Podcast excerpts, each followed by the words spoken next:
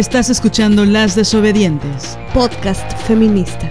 Nosotras somos Marianela Villa y Liliana Papalotti. Síguenos en nuestras redes. Estamos en Twitter como arroba mxdesobedientes. En Facebook como Las Desobedientes. Y en Instagram como arroba Las Desobedientes. Escúchanos.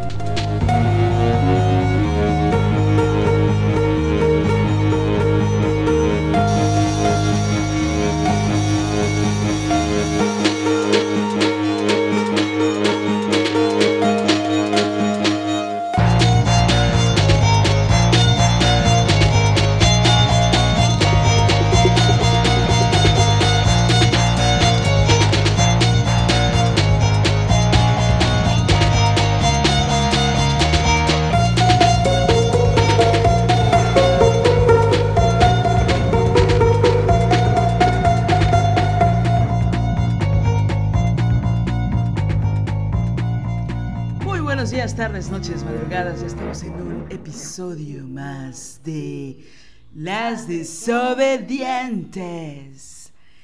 Hip Hop México. No, nosotras somos Marianela Villa. y Liliana Papalotl. Oigan, ¿cómo están, desobedientes? ¿Qué están haciendo? Cuéntenos. ¿Qué hacen? ¿A quién están viendo? Eh, pues estamos en un episodio eh, nuevo. Eh, muchas gracias por todos sus comentarios. Nos han escrito mucho acerca de los últimos episodios. Eh, están, están pegando con todo. Eh, particularmente el duelo amoroso pegó con Tokio, Japón. Eh, y también eh, cuánto tiempo pierdo negociando con hombres. Como que han sido dos que, que, que removieron muchas cosas, nos escribieron muchas compañeras, muchas amigas. Sabemos que son temas muy duros, ¿no? Que, que son tristes, que son, eh, pues, en gran parte muy profundos, ¿no? Y que, pues, cuesta trabajo escuchar eso también, ¿no? Entonces, y que, bueno, también está esta perspectiva que es como de mucho aliento, ¿no? Que da aliento eh, sobre todo cuando tomas la decisión de terminar una relación, ¿no? Entonces, bueno, muchas gracias porque en serio sí, por ahí luego ya saben que nos tardamos en contestar.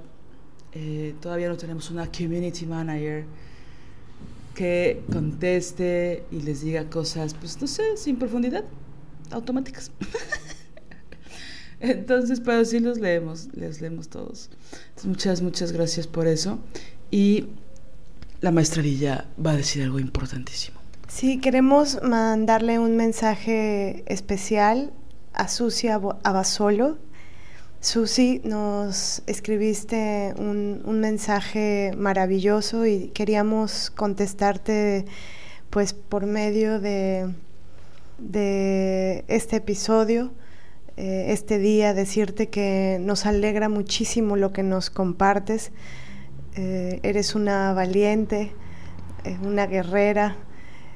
Nos inspira tu fuerza y nos inspiran las acciones que has tomado para, para cuidarte, para protegerte y para priorizar tu integridad por sobre todas las cosas. Em, te mandamos un fuerte abrazo, un cariñoso abrazo con toda nuestra ternura y, y bueno, eso, decirte que leerte nos ha inspirado profundamente. Sí, literal como, como en estos, estas ideas, no sé, como de película, estábamos en un cafecito que casi no nos gusta ir, una cafetería, y estábamos leyendo tu mensaje. Y fue muy bonito, fue muy emocionante, lloramos bonito, como dice Marianela. Y pues eso, y también quiero mencionar algo que, que ha rebotado en todo mi cuerpo, en mi corazón, eh, que estuvimos en un encuentro muy hermoso con Daniela y con Viviana, con Viviana y con Daniela, que son unas maravillosas psicólogas que están eh, creando una comunidad de psicólogas feministas. Si ustedes han escuchado otros episodios nuestros, hay uno que, que hicimos con ellas. Eh, y bueno, nos invitaron a su comunidad para compartir algunas cosas secretas. con esta maravillosa comunidad de mujeres. Fue algo muy, muy sensible, muy emocionante, muy conmovedor. Y también quiero agradecer que, por supuesto, a todas participaron de una forma muy, muy maravillosa, muy femenina, en el sentido del femenino libre, ¿no? Muy, muy valiente, muy profunda, muy inteligente. Y particularmente me removieron muchísimo las palabras de Carolina, ¿no? que, que me dijo a partir de un texto que yo escribí. Y pues bueno, una no, no tiene idea ¿no? de cómo van a eh, repercutir o reverberar las palabras de una, ya sean dichas o, o escritas, ¿no? que pienso que decirlas también es una forma de escribir en un sentido más abstracto, pero que también llevan mucho pensamiento, ¿no? Y bueno, nos compartió cosas eh, muy personales y que fueron detonadas tanto por Daniela, tanto por su propia garra de Caro, como eh, un texto que yo escribí, ¿no? Y entonces, bueno, eso es muy emocionante, es, es increíble. Y pues la verdad es que han sido unas semanas muy gozosas de estar eh, en compañía de muchas mujeres. Eh, estamos por arrancar ya nuestro taller de Si duele no es amor, taller feminista de autocuidado feroz. Y bueno, para ello hemos tenido ya contacto con varias mujeres a través de los correos, de eh, intercambiar información, algunos datos. Ya nos han contado cosas muy, muy importantes dentro de su autobiografía. Entonces, bueno, crece, crece la comunidad desobediente, crece la relación con otras mujeres y bueno, pues estamos muy contentas, muy agradecidas, estamos cumpliendo uno, uno de nuestros sueños.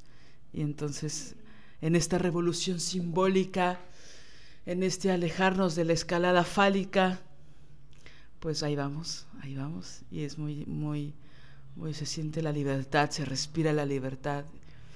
Y bueno, pues eso, muchas gracias y eh, pues nada, también quiero agradecer, eh, si me lo permite, maestra Villa, a todas las compañeras que ahorita están en los 17 grupos que armé de escribir desde la rabia, que eh, han sido muy, muy, muy generosas, ¿no? Estamos no hemos podido hablar de la inhibición al momento de escribir porque han sido muy valientes en enviar sus textos. Esta es materia muy sensible, eh, son sustancias muy, muy personales y entonces pues les quiero agradecer públicamente porque hacer las retroalimentaciones cada semana para mí es un ejercicio eh, pues también muy personal, ¿no? Y me, me emociona mucho leer esta cantidad de textos tan distintos, tan complejos y pues eso les, les quiero agradecer mucho porque son, estaba exagerando, son tres grupos en, este, en esta semana, en, bueno, en cada semana, eh, y cada clase es muy distinta, ¿no? Entre una y otra, porque los grupos son distintos, por supuesto, y porque yo soy distinta cada día, ¿no? También eso, eso va sucediendo. Entonces, pues nada, les quiero agradecer mucho. Ha sido una entrega muy hermosa y, y pues nada, es, es un, ha sido un gran cierre de, de año, ¿no? Y lo que nos falta. Bueno, ahora sí vamos con el tema del día de hoy que es el derecho a terminar relaciones, como ya pudiste ver en el título de este episodio. Por cierto, eh, recuerden que pueden escucharlo en Spotify, en SoundCloud. Estamos negociando ahí con otra plataforma que no me gusta mucho porque odio mucho las lógicas gringas, pero bueno, es, es gratis y entonces tal vez suceda. Y creo que también estamos en Apple Music. Me da risa no saberlo a ciencia cierta. Pero bueno, SoundCloud es gratis, no necesitan bajar la aplicación y ya, eso era lo único que quería decir. Entonces, el derecho a terminar relaciones. Uy, por ahí, por ahí eh, estábamos pensando mucho cómo la gente nos castiga, nos critica, nos quiere agarrar la cadena imaginaria que sí traemos en el cuello gracias al patriarcado o a pesar de él. Em, y cada vez que una decide, ¿no? sustancialmente, alejarse de una relación, con esto no queremos decir solamente las relaciones amorosas, también vamos a hablar de eso. Pero cuando una quiere terminar una relación, Por ejemplo, en este podcast hemos hablado mucho de terminar las relaciones laborales, ¿no? De terminar una relación eh, que es violenta, que es muy agresiva, que son muchos, muchos meses o muchos años de, de estar ahí como en complicidad de las agresiones contra otras compañeras o contra nosotras mismas. Entonces, y también hay relaciones con las amistades que una no las quiere romper porque son amistades y porque es de mucho tiempo, a pesar de que muchas veces, desgraciadamente, desafortunadamente, se utilizan lógicas del amor romántico también con las amistades, ¿no? También hay celos, también hay manipulación, también hay chantaje, también hay unas formas que no son muy amables o muy amorosas o muy tiernas, ¿no? Eh, y bueno, obviamente también en las relaciones de pareja, ¿no? Entonces, bueno, trataremos de, visitar todos estos tipos de relaciones. Eh, incluso yo podría atreverme a algo que es súper tabú, eh, que tiene que ver con el derecho a terminar relaciones familiares también, que está muy mal visto, ¿no? Es casi como, claro, meterte con la institución de la familia es, es un tema muy complicado por las ideas que siempre hay de pues también como en el matrimonio, ¿no? Juntos hasta que la muerte te separe, ¿no? De, tu familia nuclear o de los tíos o de las primas o de tal, ¿no? Y creo que también tenemos el derecho, yo así lo pienso, así lo vivo, tenemos el derecho de renunciar a esas relaciones, sobre todo cuando tenemos pues muchas razones, muchos argumentos y, y queremos hacerlo.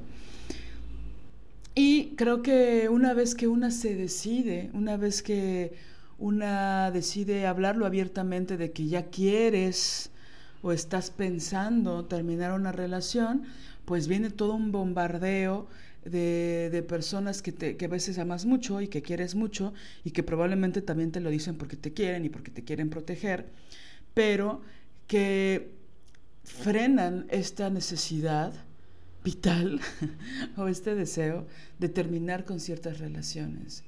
Y ahí pienso que es muy duro, porque cuando una se atreve a pronunciarlo fuera de tu cabeza, ¿no? fuera de tu espacio de soledad, fuera de tu espacio de intimidad, cuando al fin te atreves a compartirlo con otras amigas o con otras personas, con tu propia familia, a decir, quiero terminar esta relación, regularmente vienen una serie de preguntas, de cuestionamientos, que lo único que logran muchas veces es poner en duda lo que una lleva muchos meses pensando o incluso años pensando. Entonces, eh, pues eso empieza a debilitar tu, decisión, tu libertad para, tomar esta, estas decisiones, esta decisión.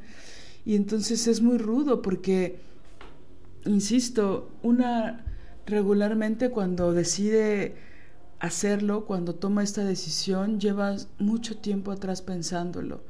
Has pasado por trayectos o por procesos de pensamiento, procesos mentales, donde has minimizado mucha violencia, has minimizado mucha agresividad, ya normalizaste un chingo de cosas que pasaron y de repente empiezas a escuchar testimonios de otras mujeres o empiezas a escuchar podcasts o empiezas a leer ciertos artículos que te interesan y te empiezas a dar cuenta o ves una serie que te detonó un pensamiento o una sensación y empiezas a considerar la idea de alejarte de ciertas personas o de una persona en particular.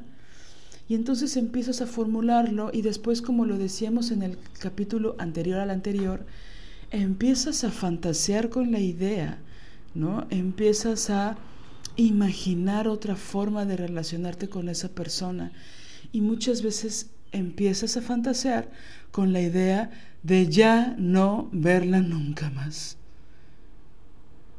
De que ya no esté, de que ya no estén sus críticas, sus comentarios, sus acciones, su agresividad, y empiezas a fantasear mucho con esa idea. Después puedes sentir un poco de culpa o miedo, eh, miedo a la soledad, miedo a que ya no tienes tantas amigas como antes, o miedo a que es tu única amiga y entonces tal. Es decir, empiezan a venir muchos pensamientos o incluso también empiezas a pensar, me van a atacar, me van a cuestionar, este, ¿por qué quiero dejar de hablarle a este tío si es tan misógino, pero es de la familia? En fin, ¿no? También una deja de tomar decisión porque intuyes que muchas personas eh, muy cercanas a ti van a cuestionar tus decisiones.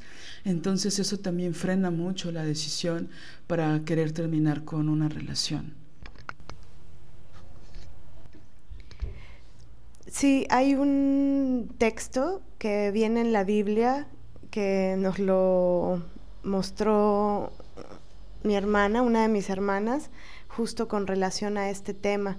Y lo traemos a cuento porque pues se nos hizo muy fuerte darnos cuenta de cómo hay tantas eh, tradiciones eh, o tantas cosmogonías que ¿no? formas de, ver el mundo y de entender el mundo y de creer que el mundo fue creado de determinada forma, ¿no? Todas estas eh, tradiciones que desde ahí eh, provienen ideas con respecto al amor, por ejemplo, eh, con respecto a las relaciones. Entonces, bueno, en, un, en el versículo primero de Corintios, eh, número 13, 2.7, no sé qué significa, soy la verdad bastante ignorante con respecto a, la religión.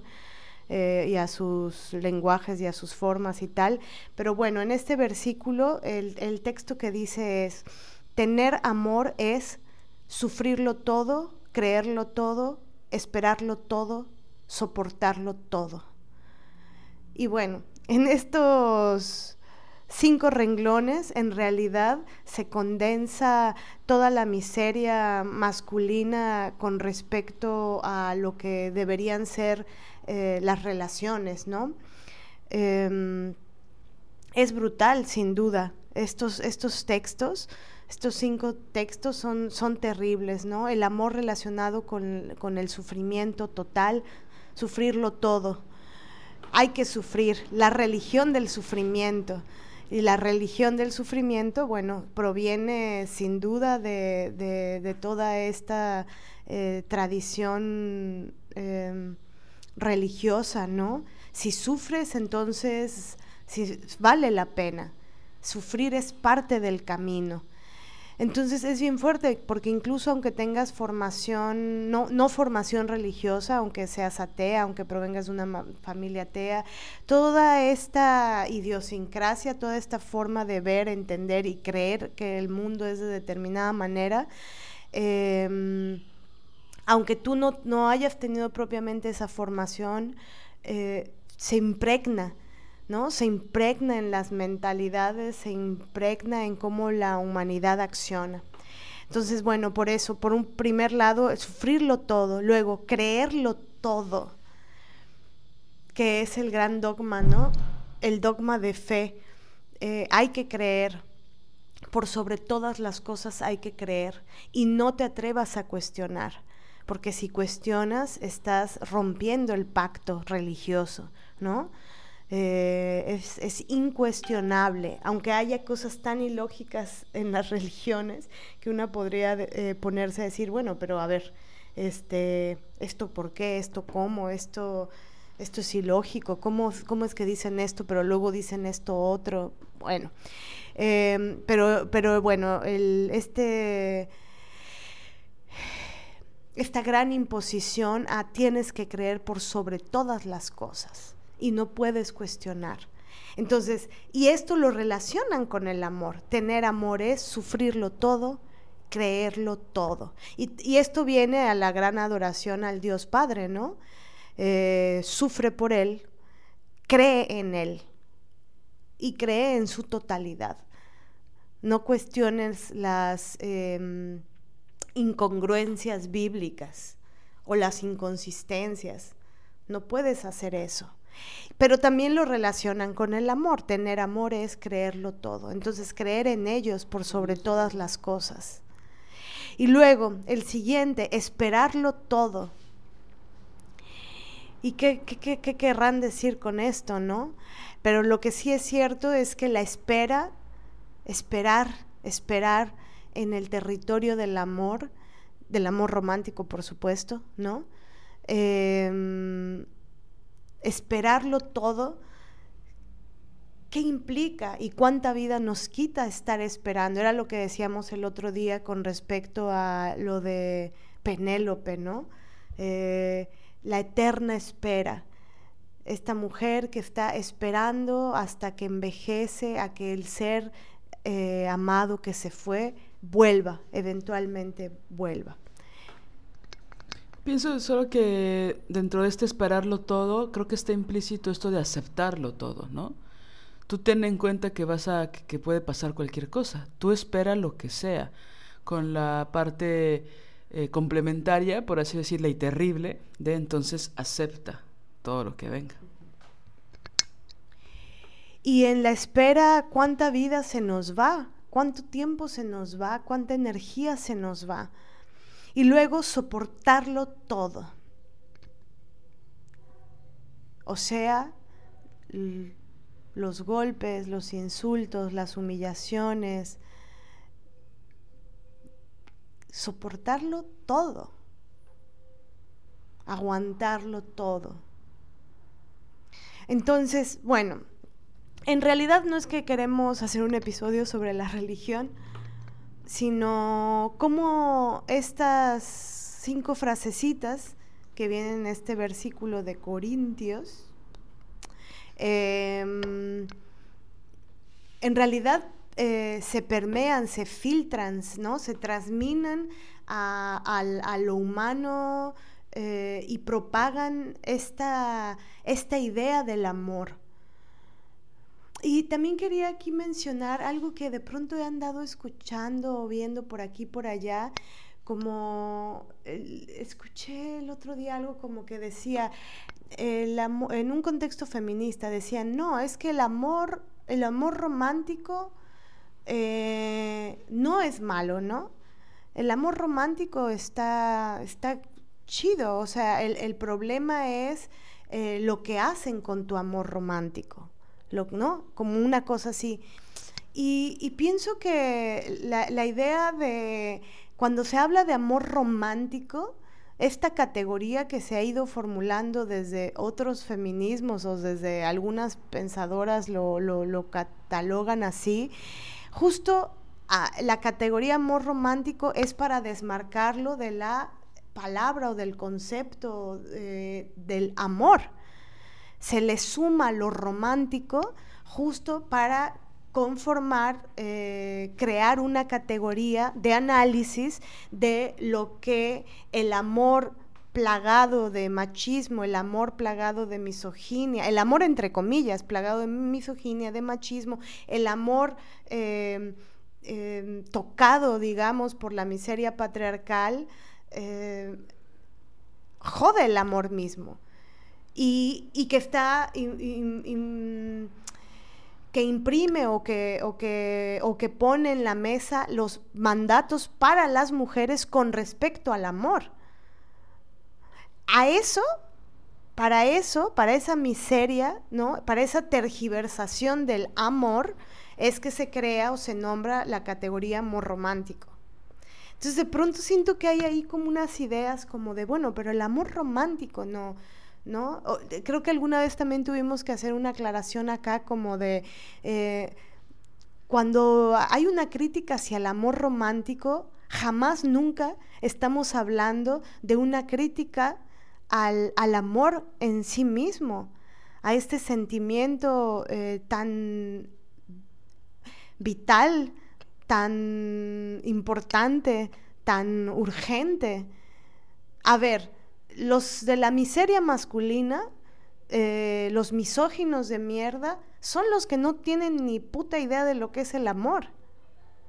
Y entonces en su cómo lo tocan con su miseria y cómo lo tergiversan y cómo meten su miseria y su misoginia y sus imposiciones y entonces eh, y entonces te lastiman, ¿no? Te lastiman porque tú estás amando y te lastiman, te hieren, te desprecian, te tal.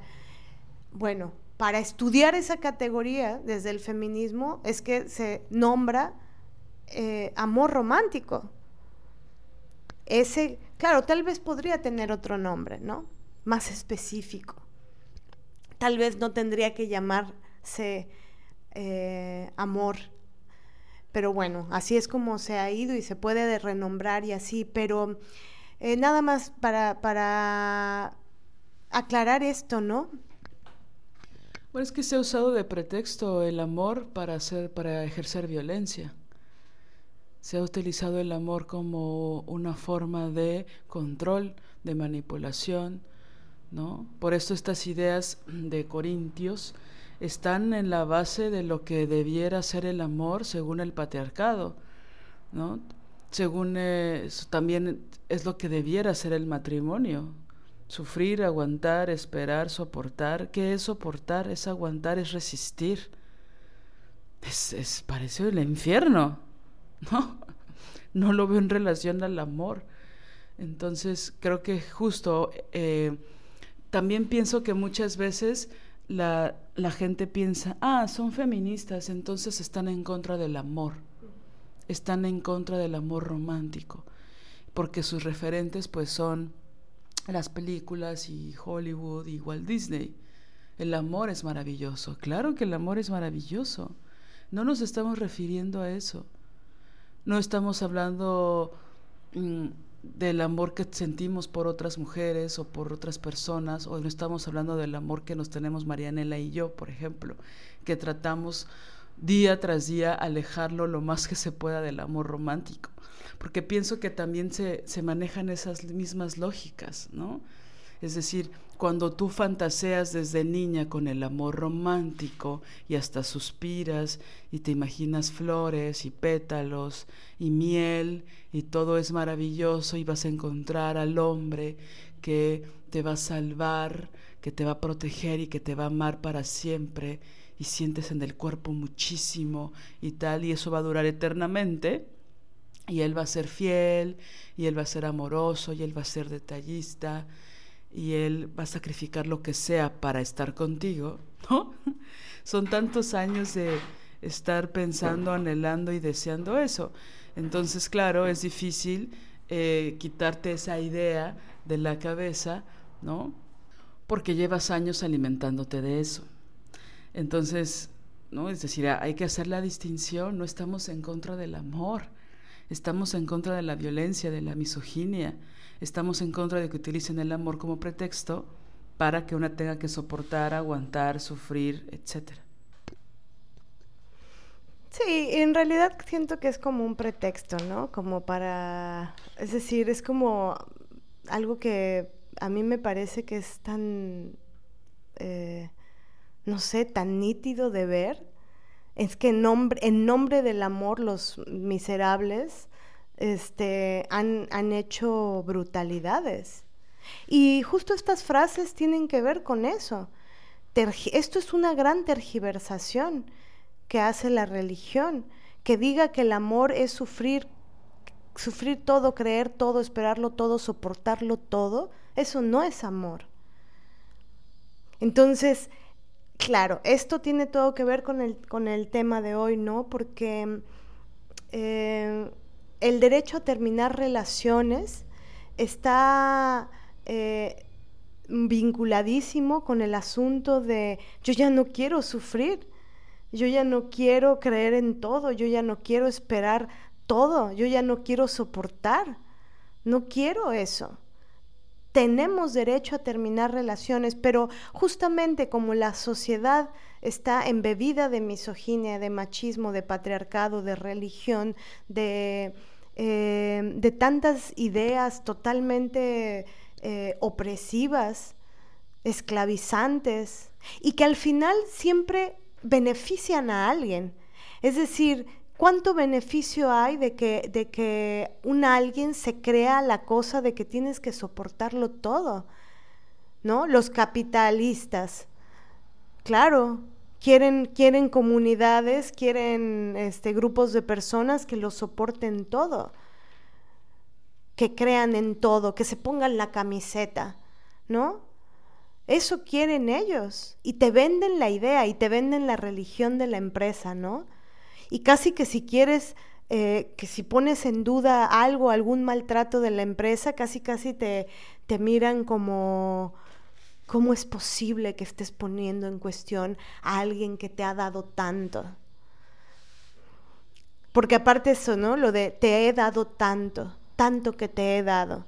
Y es como, ah, o sea, porque me das, me puedes explotar, porque me das, me puedes maltratar, porque me das, me puedes hablar mal, porque me pagas un dinero, puedes cambiar tu actitud conmigo.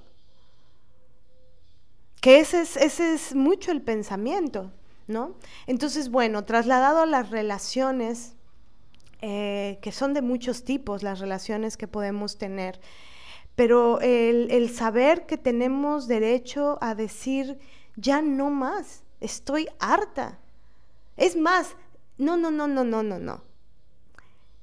Tenemos derecho a irnos antes de estar hartas. Pero, uh, es que casi es sacrilegio. Ay, pero si solamente te dijo tal, ya por eso lo vas a terminar. Y ahí empiezan, ¿no? A joder, para que una no se vaya, para que una no ponga límites. Sí, la verdad es que en sustancia lo que les queremos decir es que ustedes tienen todo el derecho a terminar la relación que ustedes quieran, que ustedes necesiten. Siempre se nos acusa de ser impulsivas, de no pensar las cosas, de ser muy emocionales, y no es cierto. Como dice Audrey Lord, hay una emoción, hay un sentimiento que genera una idea. No es al revés, o no es de otra forma. Entonces tenemos que valorar lo que sentimos y en consecuencia lo que pensamos. Bueno, nosotras regularmente cuando tomamos la decisión de separarnos de alguien, no es una decisión impulsiva.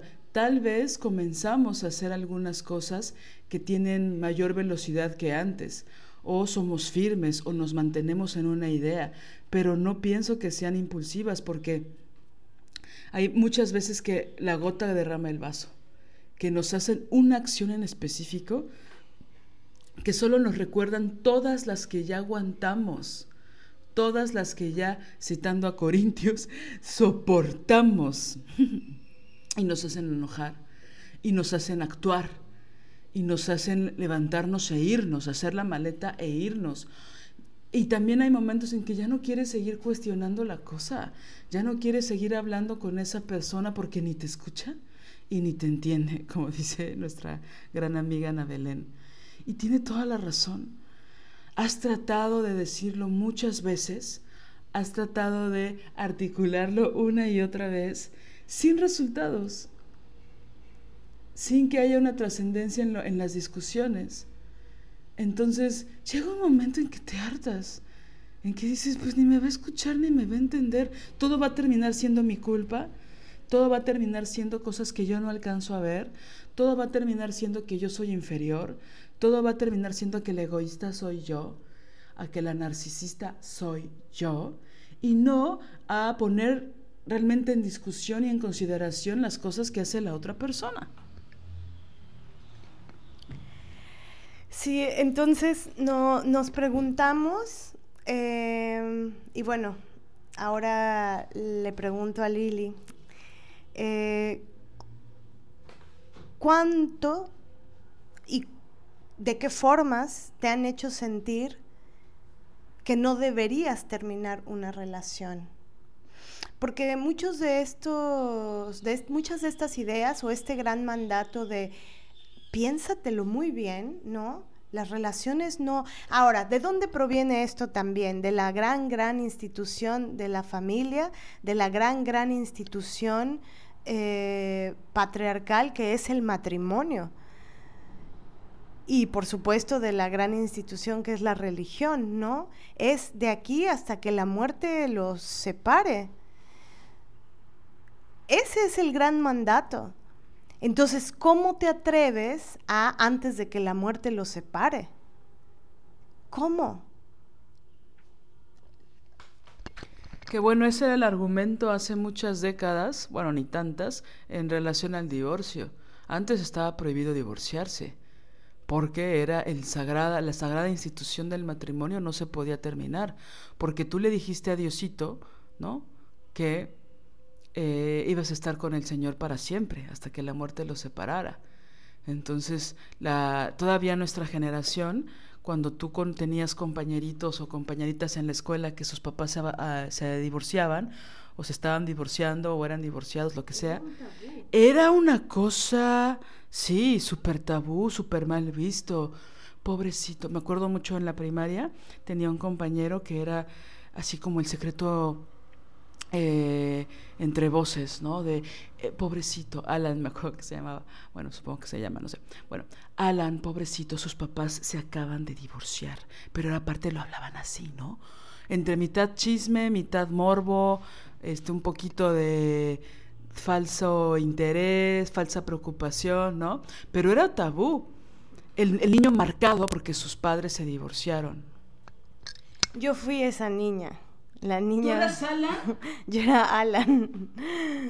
Sí, yo era la niña que sus papás se habían divorciado y, y era verdaderamente horroroso.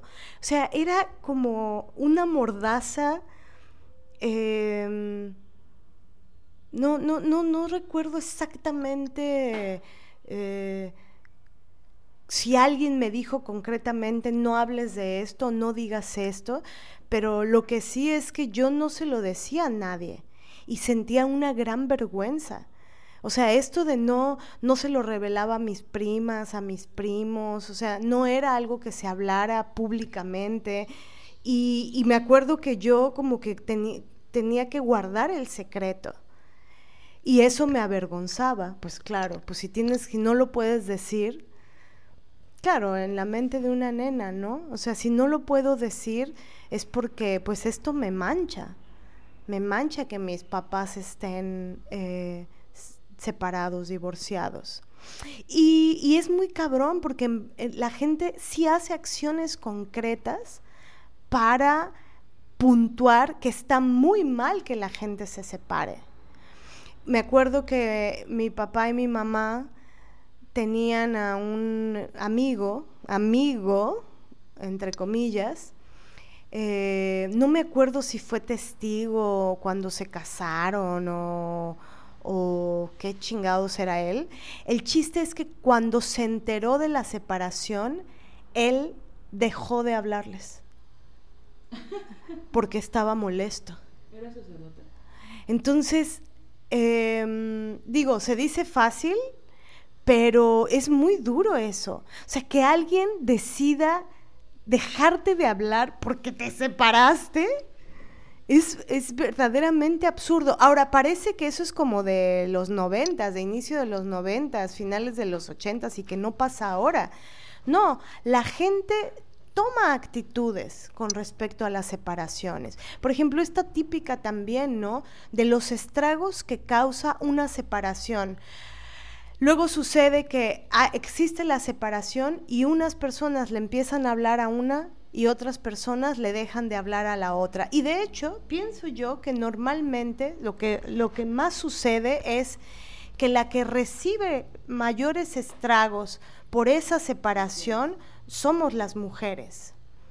Estragos sociales. ¿No? Entonces te empiezan a ver diferente, te empiezan a ver como ¿sabes? Con esta mirada de suspicacia, porque aparte los hijos de la mierda se encargan de difundir mentiras con respecto a por qué fue la separación. no, van a decir la verdad, no van a decir lo, lo miserables que eran o lo violentos. No, eso no lo dicen. Dicen, ella me rompió el corazón, ella me enloqueció, ella me esto, ella yo estoy solo, perdido y abandonado. Necesito a otra que me venga y me rescate. Y también pienso que dentro de esta suspicacia contra las mujeres hay una cosa de, ¿y ya andas con otro? ¿Lo dejaste por otro? Ahora que eres una mujer sola y libre, seguramente estás buscando con quién estar, ¿no? Es decir, una deja de estar casada, una deja de estar en una relación para convertirse en una puta. Perdón por las, las, fuertes declaraciones, pero es que es así. según ellos. Según ellos, claro. ¿no? O sea, este es, este es el pensamiento patriarcal y que no solo es de los hombres, ¿no? Entonces, la, con, todos los estragos que hay económicos en una separación, patrimoniales, ¿no? sociales, psicológicos, o sea, es toda una revolución para una mujer terminar una relación, para que aparte, cuando ya por fin estás sobrellevando la situación, ya de tomaron acciones legales muchas veces, etcétera, venga la gente a decir, ¿y ahora qué vas a hacer? ¿No? Seguramente ya tienes a alguien por ahí, ¿no? Es decir, estos pensamientos mega machistas. Sí, entonces, em, claro, eso lanza el mensaje de hay de ti que te separes. Hay de ti, te va, o sea, te va, va, va, va a haber problemas. Entonces, bueno, en lo concreto, a partir de la pregunta, ¿cuándo, cuánto y de qué formas te han hecho sentir que no deberías terminar una relación? Eh, para mí, por ejemplo, en mi experiencia, em, una de las grandes preguntas que te hacen cuando ya tomaste la decisión, y es que aparte es bien cabrón, ¿no? Porque em, puedes tener un montón de años pensando en la posibilidad de la separación o planeando, planeando el cómo hacer, tomando fuerzas, em, eh, protegiéndote.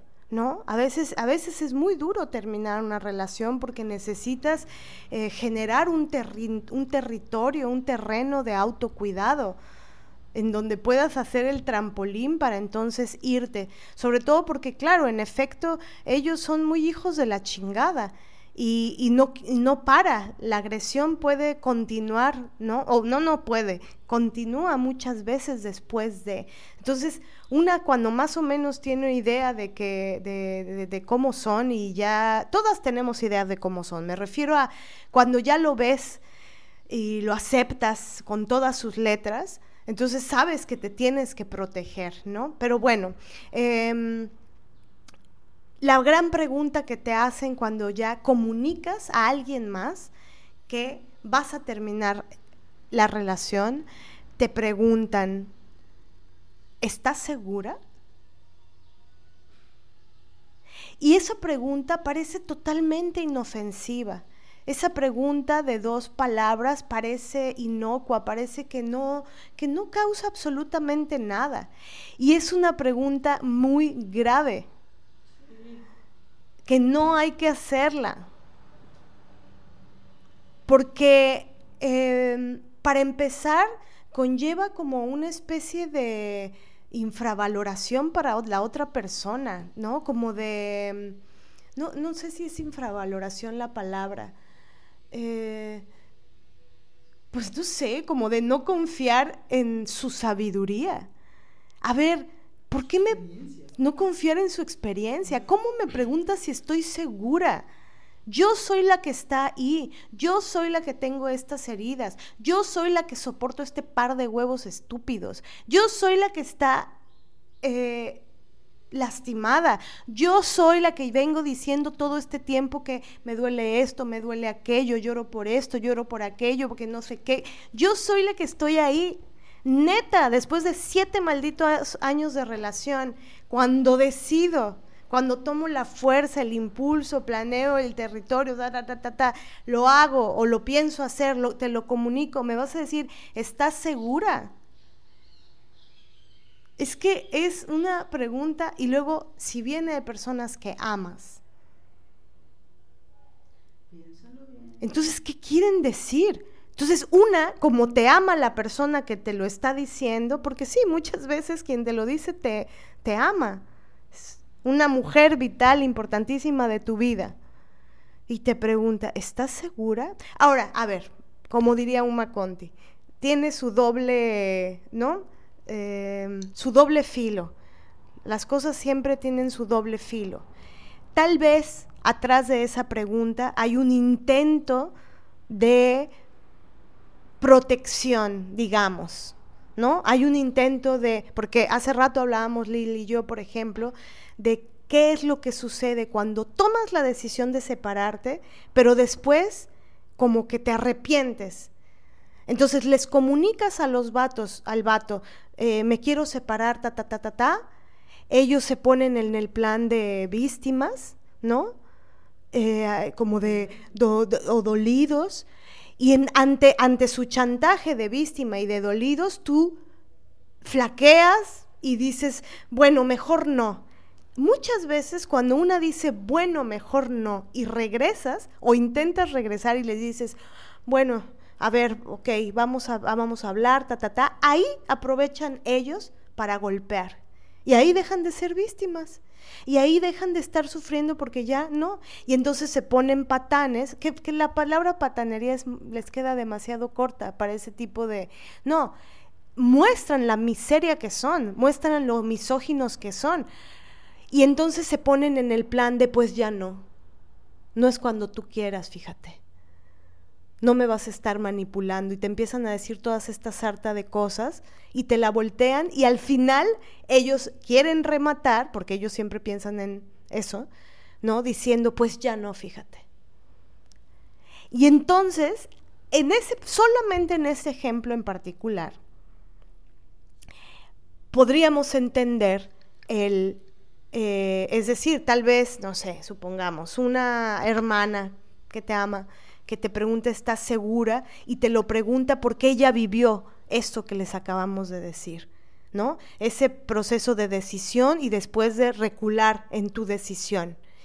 Y como la hermana sabe que ellos se ponen más hijos de la chingada cuando tomas la decisión y luego reculas, entonces por eso ella se atreve a decirte, ¿estás segura? Entonces, por eso creo que esto que dice Uma en este sentido, el, doble filo, eh, para este caso aplica, aplica, ¿no? Ahora, parece contradictorio lo que estamos diciendo, pero no, es complejo, que es diferente. O sea, la complejidad es, ¿no? Eh, una cosa, bueno, puede tener varias lecturas entonces, en esa particularidad de que la hermana te diga esto porque vivió eso, bueno, entendemos la pregunta está segura, porque en el fondo lo que te está diciendo es, güey, no quiero que sufras como yo cuando yo reculé. Ok, pero hay veces que esa pregunta está segura no quiere decir eso. Hay veces que esa pregunta quiere decir todo lo que les vamos a, contar ahora, que hicimos una listita bastante grande de eh, argumentos que nos dicen para no terminar. Fíjense, el texto es, ¿estás segura? El, texto es, ¿estás segura? Pero el subtexto, lo que viene realmente abajito de esa pregunta, y que ahí sí no es inocuo, causa daño, lastima y te pone insegura en tu decisión. Creo que eso es lo más grave de esta pregunta. La seguridad que tienes de separarte, alguien llega a cuestionártela y entonces te hace tambalear o te hace decir, ah, no debería, creo que una se pregunta, ¿no debería estar segura? ¿Tú encuentras razones para que no estés segura de mi decisión? ¿Hay algo que no estoy viendo por lo cual yo no debería terminar? Entonces, bueno, algunos de los argumentos que nos dicen para no terminar las relaciones son cuando nos dicen, por ejemplo, ay, pero, pero si se conocen desde, desde hace tanto tiempo, ¿estás segura? Se conocen desde hace muchísimo. ¿Y qué hay ahí, no? Fíjate que yo, esa frase a mí me la han dicho y no, pienso que al principio sí la entendía y ahora siento que ya no la entiendo. ¿Sabes? O sea, sé que hay una implicación de, bueno, son muchos años de muchas cosas, ¿no? De muchas anécdotas, de mucha memoria, de, de muchas cosas que vivieron. Son muchos años, ¿no? Y, pero yo ahorita lo digo, sí, son muchos años, ya. ¿Por qué no puedo parar? También son muchos años de pendejadas, de guardar y que se guardara el imbécil información o que la contara un día antes de que sucediera todo. Son muchos años de estar soportando eh, menosprecio disfrazado de cariño. O sea, entiendo, ¿no? Tampoco soy ignorante o inmune ante estas mm, emociones como de protección porque aparte siento que estas preguntas o estas frases siempre son para protegerlos a ellos. Porque pienso que otra cosa sería como, estoy contigo, vamos, hagámoslo, quédate en mi casa. Qué bueno que ya tomaste la decisión, estoy orgullosa de ti. te acompaño, ¿qué necesitas? Ya ya planeaste qué vas a hacer, dónde vas a vivir, te ayudo a, buscar un lugar.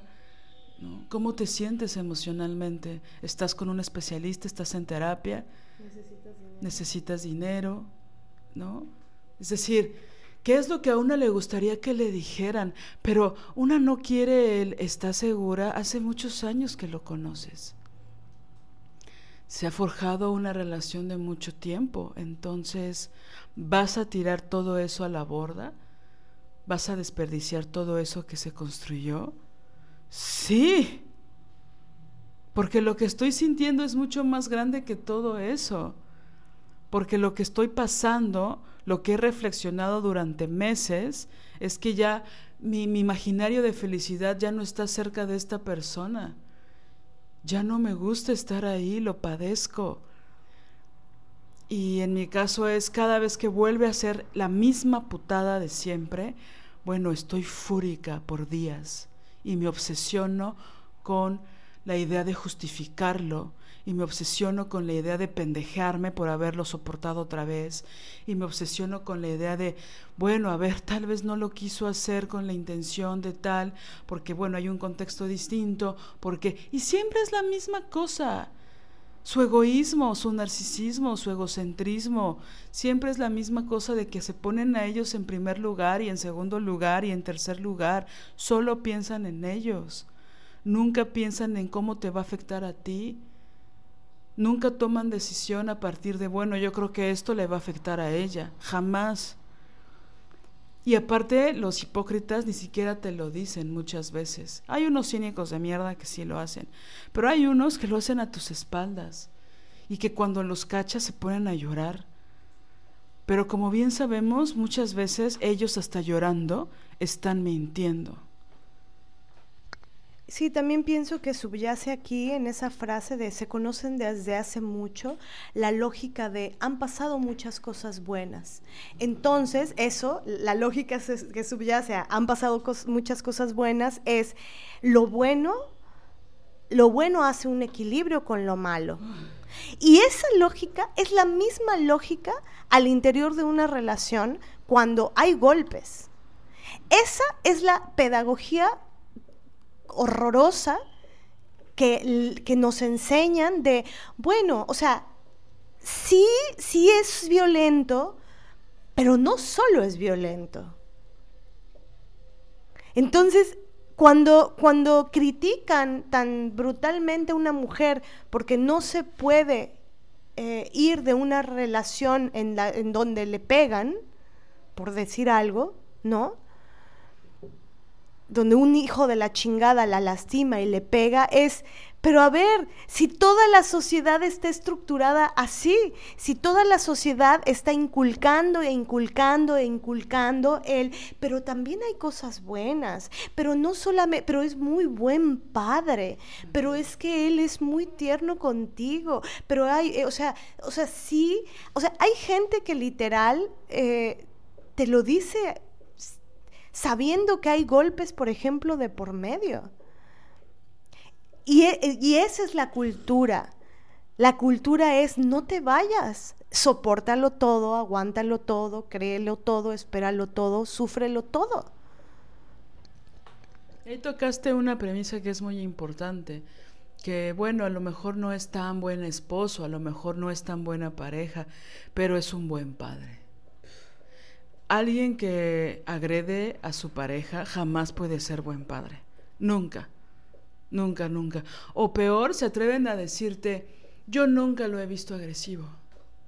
Yo nunca he visto que sea violento contigo.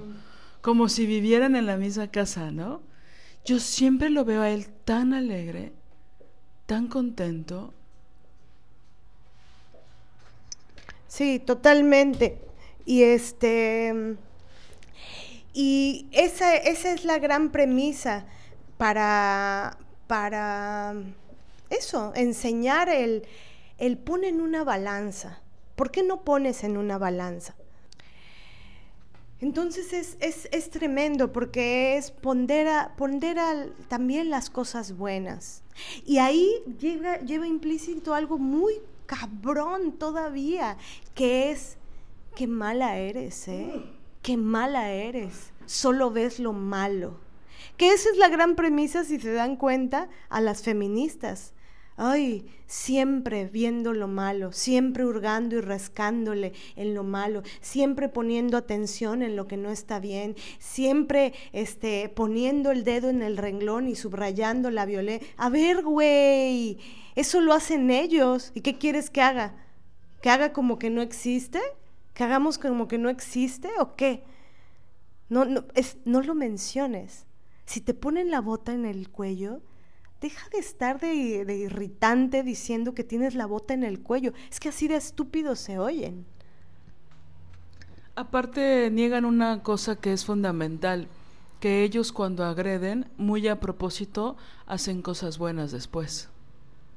es parte del ciclo de violencia, es parte de la forma de manipular. Te hacen una putada y luego te regalan un vestido. Te hacen una putada y te compran el libro de de arte del renacimiento que te gustaba, ¿no? Te, te hacen una cosa horriblísima y te llevan a cenar. Te hacen una cosa horriblísima y te llevan flores. Ese es el cliché, pero esa es la forma en que ellos manipulan. O te dan dinero, o te inscriben a un lugar que te gustaba y que te emocionaba, o siempre hay una recompensa, ¿no? Hay una caricia después del golpe. Entonces, si solo contaras eso y no contaras lo otro, pues sí, aparentemente parece que estás mal, pero eso es parte del mecanismo de violencia. Y ellos lo saben, ¿eh? Ellos son muy conscientes de eso.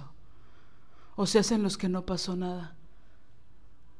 Entonces es muy fuerte porque tú nada más estás pensando en lo malo que hace. Bueno, esas cosas aparentemente buenas, entre comillas, que hace, son para justificar lo culeros que nos trataron, lo culeros que fueron y la forma tan terrible en que nos trataron. Es muy a propósito, sobre todo para enloquecerte, por un lado, y para que tú busques compensar o equilibrar las cosas buenas que sí hacen, supuestamente.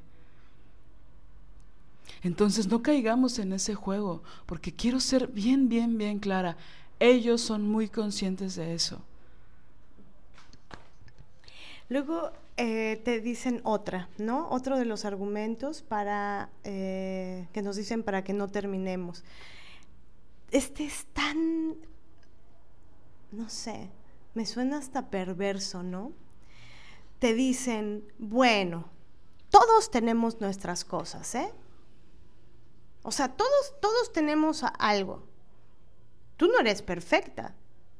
O sea, sí, sí, él hace cosas, todo, pero, pero también tú, ¿o qué? O tú no, tú no has hecho nada. Y entonces ahí te inculcan, para empezar yo creo que lo que buscan inculcar o lo que hacen es inculcan una mentira, inculcan una falacia e inculcan una duda una duda que conlleva una falacia y una mentira en su centro. Es como, es una, es una tergiversación. Una vez estaba con una amiga que ya no es mi amiga, porque ha decidido pactar con la miseria eh, más eh, masculinista. Ella decía, estábamos hablando de un tema eh, con relación a, las mujeres, al feminismo, Y entonces yo le estaba dando como toda mi argumentación de por qué, de por qué era grave lo que determinado tipo había hecho. Y ella me contraargumentaba y me contraargumentaba y me contraargumentaba. Y yo le decía, güey, ¿por qué haces eso? O sea, no entiendo, de verdad no entiendo cómo puedes decir que eso es aceptable. Y entonces ahí pasó algo interesante. Eh, sí les voy a dar el crédito de esto, pero solamente una parte. Dijo, bueno, la verdad, te estoy diciendo todo esto porque todo eso que tú criticas, yo lo hago. Entonces, como yo lo hago, pues yo no es que los esté defendiendo a ellos, sino que me estoy defendiendo a mí porque yo lo hago, ¿no? Y entonces yo le decía, ok, pero ¿estás de acuerdo que eso que tú haces y que hacen ellos está jodido, hiere, lastima, lesiona, no está bien, no es ético. O sea, sinceramente, sin pensar, piensa que tú no lo haces. piensa, piensa que tú no lo haces. ¿Crees que eso está, está bueno hacer eso? Me dijo, pues no. Le digo, entonces te das cuenta que solo estás contraargumentando porque no quieres aceptar que, que pactas con esa miseria, que la ejecutas, que la reproduces. Entonces argumentas sabiendo que no está bien, contraargumentas sabiendo que no está bien. Bueno, les cuento esto solamente para decir que hay veces que esa contraargumentación que te dan es porque están defendiendo sus propias miserias. Claro, difícilmente alguien se atreve a decir esa miseria la hago yo. Mm creo que ahí tuvo, por eso digo, le doy ese crédito chido, ¿no? De decir, güey, al menos sé, porque al final fue, fue muy interesante esa plática, porque al final dijo, es que creo que la que debería cambiar también, eso soy yo. Y le dije, exacto. En vez de que utilices el tiempo con tu amiga contra argumentarle algo que tú sabes que está jodido. Sobre todo porque la intención es convencer a tu amiga de que esté equivocada. Así es. Cuando en realidad solo podrías agarrarte los ovarios y decir yo también lo hago. y, eh, y, cambiar eso también va a implicar muchísima constancia y tenacidad, no solo decirlo. Porque hay unas que solo dicen, ay, pues debería de cambiar y no hacen ni una chingada, ¿no?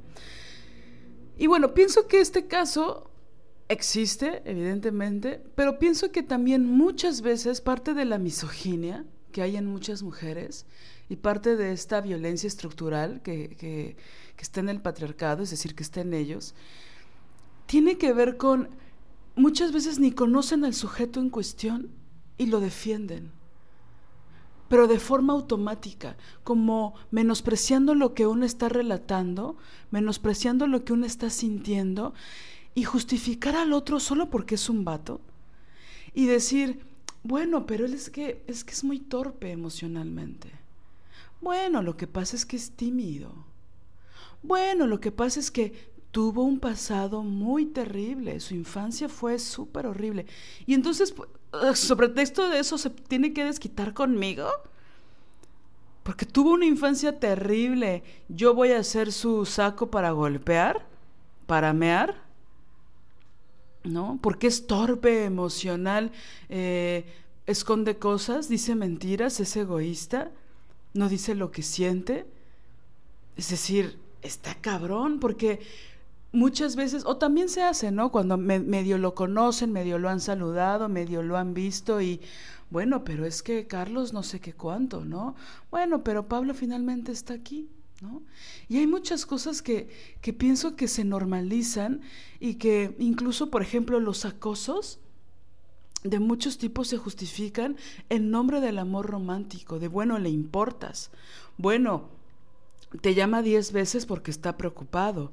Bueno, vino a la cafetería porque quería llevarte a tu casa para que no te fueras sola. Bueno, y que son formas de control que al principio una pienso, se siente como muy halagada, ¿no? Como de, ah, bueno, vino por mí, ah, me quiso llevar en el coche para que no sé qué, fuera más seguro, para que el transporte público no sé cuánto, ¿no? Este, ah, bueno, vino sin avisar a este lugar en el que estoy con mis amigas para eh, que estuviéramos bien, para... pero después de un rato eso ya se vuelve una cosa muy terrible. ¿no? De hostigamiento, de con quién estás, ¿no? Y algo terrible que ha pasado con los celulares desde que inventaron las cámaras en los celulares y que se empezaron a hacer accesibles estos, estos aparatos, Estos aparatos, no, ya, este, era comprobar dónde estabas, con quién estabas y cómo estabas vestida, ¿no? Y entonces sácame foto de todo como si fueran nuestros policías. Y a ellos les encanta ser policías de las mujeres. ¿no? Entonces, pienso que sí puede haber mucho estas frases, este incluso bombardeo de frases de, bueno, lo hace porque se preocupa, bueno, lo hace porque te quiere. A mí nunca me pelan. A mí mi novio jamás me pregunta dónde estoy y con quién estoy. A mí me gustaría, ¿no? Y entonces hay como una justificación de esta violencia controladora, manipuladora, ¿no? Entonces, bueno, este ejemplo que tú cuentas es uno, ¿no? Que me parece también muy perverso porque llevábamos hora y media, o no sé cuánto, digo, ahí yo me lo estoy imaginando, ¿no? Pero llevábamos hora y media tú tratando de convencerme de algo que tú sabes que está mal. Exacto. Y eso hace enloquecer a una. Exactamente. Por eso cuando te dicen, bueno, todas tenemos nuestras cosas, proviene de, historias como esta que les cuento. Bueno, todos tenemos nuestras cosas. A ver, a ver, a ver, a ver, ¿de qué cosas estás hablando? ¿Sí? Porque hay cosas, hay cosas, claro, es que es una frase tan general. Todos tenemos nuestras cosas, obvio, pero hay de cosas a cosas. Por ejemplo, una vez en el contexto de una agrupación en donde luchábamos contra la violencia misógina, una chica muy lip fem, este, o no sé, ni siquiera, este, antifeminista un poco. Bueno, el chiste es que empezó a decir, uy, pues como están, estábamos luchando como muy duro, trabajando muy duro contra la violencia misógina en un gremio en particular y una señora dijo, este, pues es que si siguen así, si siguen así como van, este, van, de, que, están cortando cabezas, eh, vamos a terminar nosotras con la cabeza cortada.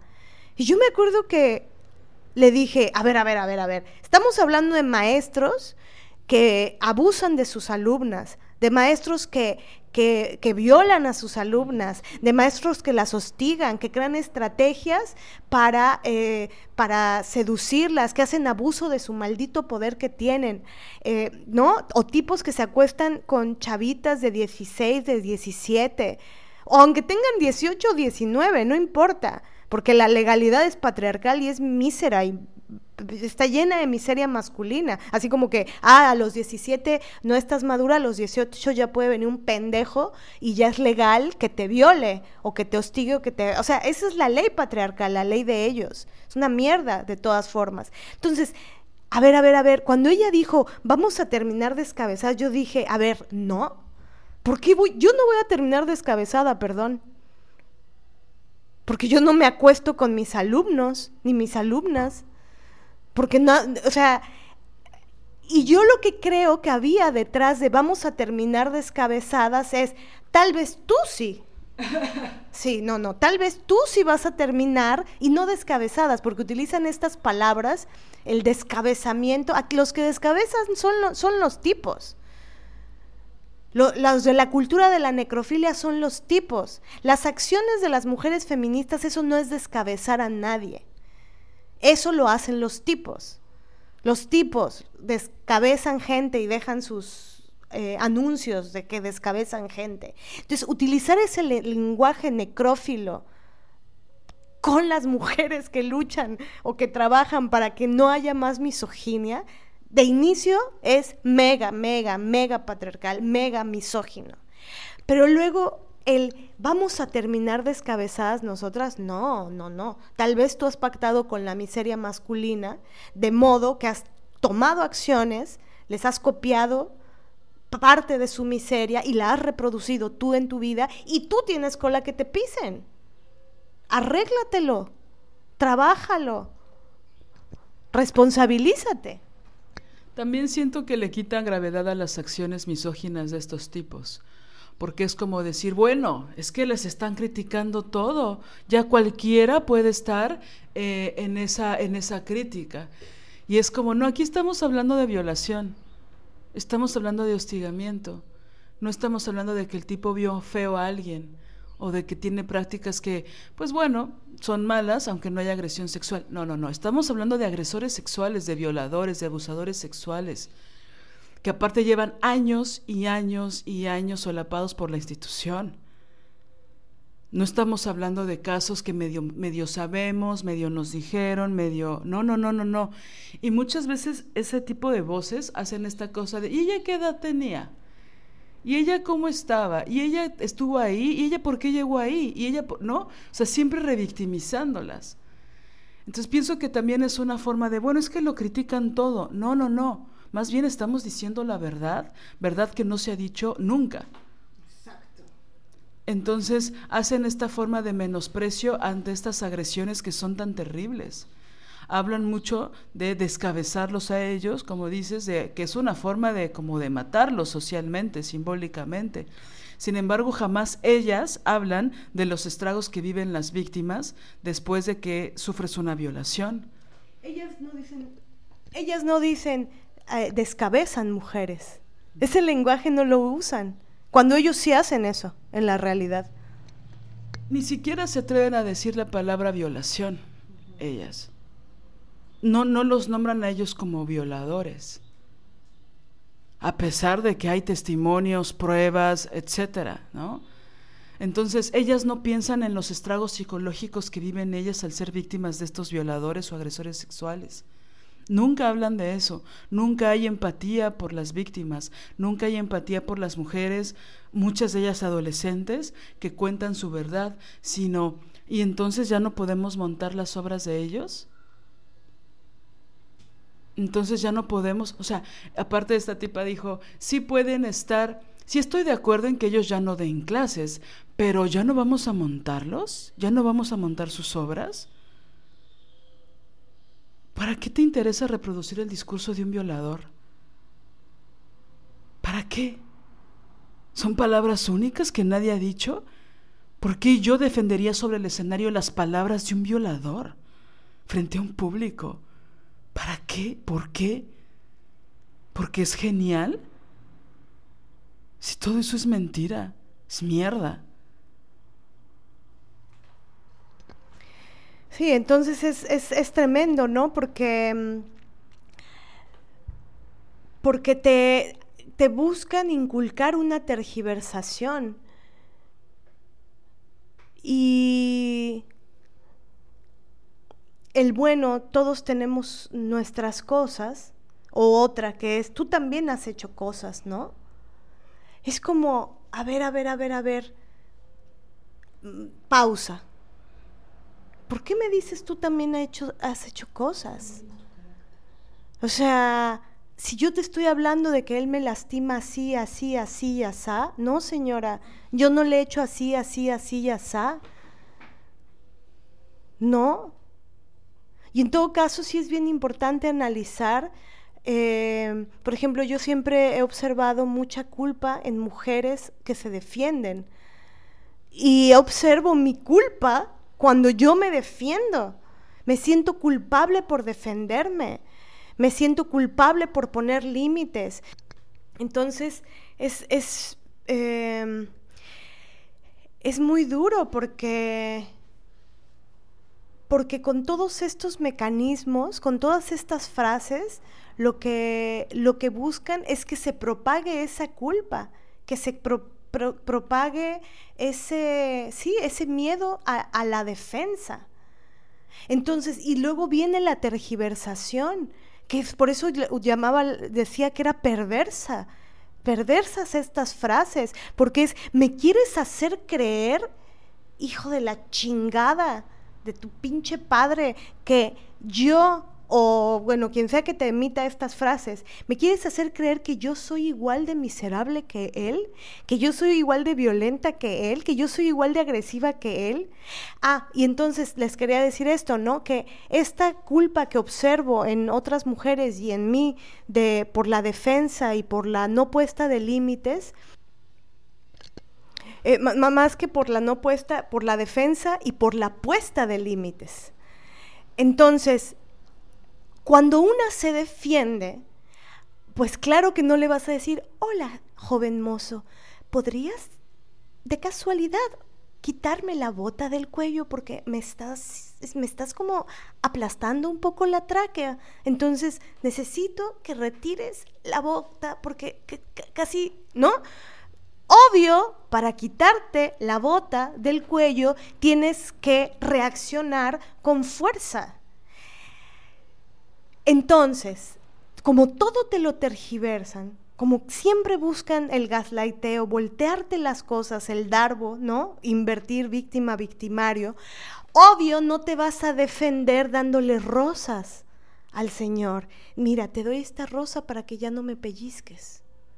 Mira, te doy esta margarita este, perfumada para, para decirte amablemente y con dulzura que por favor eh, no, no revientes mi, mi, celular porque me lo acabo de comprar y el anterior también me lo destruiste porque tenía celos. Entonces, con mucho amor quiero decirte, joven mozo, que, que no me... De no te defiendes así, te defiendes con fuerza. Y sí, a veces gritamos, sí, lloramos, berreamos, gritamos o, o llegamos a dar un empujón. ¿Por qué? Porque es necesario hacerlo. ¿Cómo, no, ¿Cómo, te vas a quitar al orangután de encima si no imprimes algo de fuerza? Pero como ellos lo voltean, son capaces de estarte ahorcando, así, de estarte ahorcando y tú con fuerza te los logras quitar y ahí paran y dicen, me lastimaste. Así de cabrones son. Te lo voltean, te, hacen dar voz súbito en ese momento. Entonces, obvio, y aparte toda la sociedad misógina se encarga también de hacerte darbo y de invertir víctima por victimario y decir, bueno, tú también le pegas. Bueno, tenían, la que me acaban de decir, también, o sea, sé que tenían una relación tóxica. No, no teníamos una relación tóxica. Tóxico es el cloro si te lo bebes, eso es tóxico. Él era un violento conmigo, porque yo no le hice al Señor todas las cosas que Él me hizo a mí y no teníamos, eso es Darbo, que te digan, teníamos una relación tóxica. Cuando tú denuncias violencia, no, no teníamos. Él fue un violento, él fue un misógino, él fue un machista. Entonces la sociedad misógina se encarga de confundirte y de decir, ah, bueno, tal vez yo no debí, ¿no? Yo también fui violenta como él.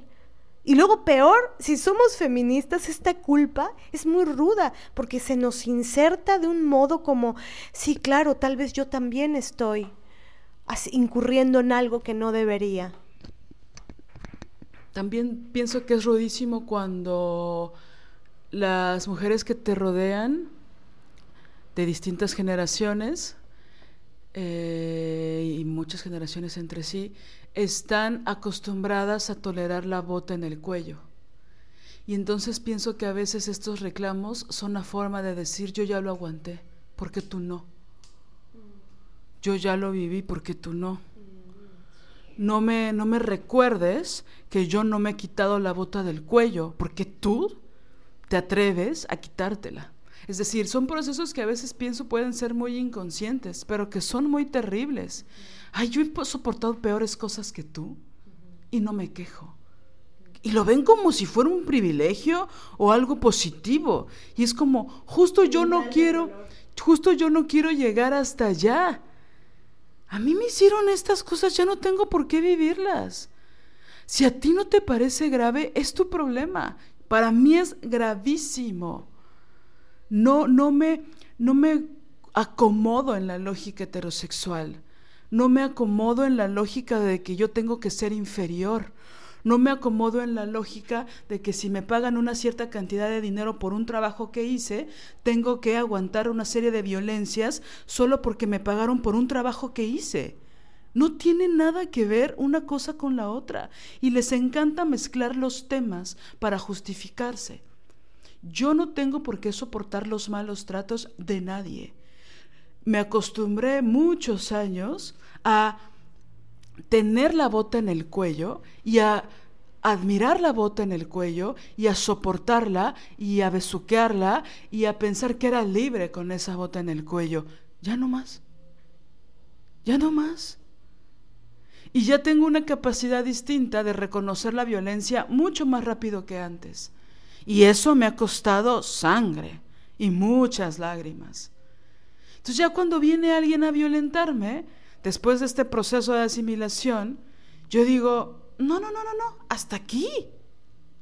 Entonces es muy rudo que una tome decisión de descolocarte de esos lugares, descolocarte de esas violencias y que venga alguien a hacerte sentir culpable por las decisiones que tomaste porque esas decisiones te han costado mucho tiempo, mucho, mucho tiempo y mucho trabajo personal.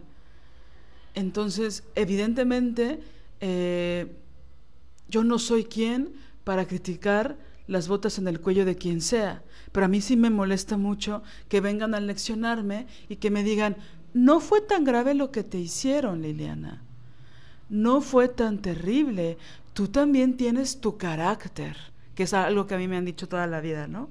Tú tienes tu carácter, ¿no? Que no es femenina, es sonriente todo el tiempo. No, y aquí viene perfecto esta frase que tú dices tanto, Lili, de defensa no es ataque. Defensa no es ataque. No le vas a decir con voz dulce y dándole una rosa al Señor que te quite la bota. Hay que imprimir una cierta fuerza. Entonces, aparte esa fuerza es la que te permite, muchas veces, es la que te salva la vida. Entonces, esta culpa que te forjan, ¿no? Cuando te dicen estas, parecen frases que no causan ningún daño. Tú también tienes tus cosas, ¿no? Tú también has hecho cosas, ¿no? A ver, si yo no le pongo botas en el cuello, si yo no hago eso, yo no he hecho eso, ¿por qué me dices que yo? Entonces te tergiversan, te lo voltean todo. Y afortunadamente sentimos rabia cuando hacen eso contra nosotras. Es una forma del cuerpo, de la mente, de decirte, defiéndete. Es decir, te agreden. Muchas veces ya lo tenemos, estamos anestesiadas contra las agresiones, ¿no? O, o, están normalizadas o las vemos hasta mucho tiempo después y después nos culpabilizamos por eso. Pero hay otras veces que reaccionamos con mucha ira, con mucha rabia ante algo que nos hacen. Y afortunadamente pasa eso, porque es nuestro cuerpo protestando, es nuestra dignidad queriendo tomar lugar. ¿Me explico? Es maravilloso sentir rabia, porque es, ah, yo, mi ente, mi existencia se quiere defender ante esta agresión. No está mal. Afortunadamente sentimos rabia. Porque hay una necesidad vital de defendernos. Por eso es rudísimo que, que, nos hagan sentir culpa por sentir rabia. Por eso es rudísimo que nos castiguen por sentir rabia, porque nos educan para no defendernos. Luego, otra cosa que nos dicen, que es tremendísima, es la de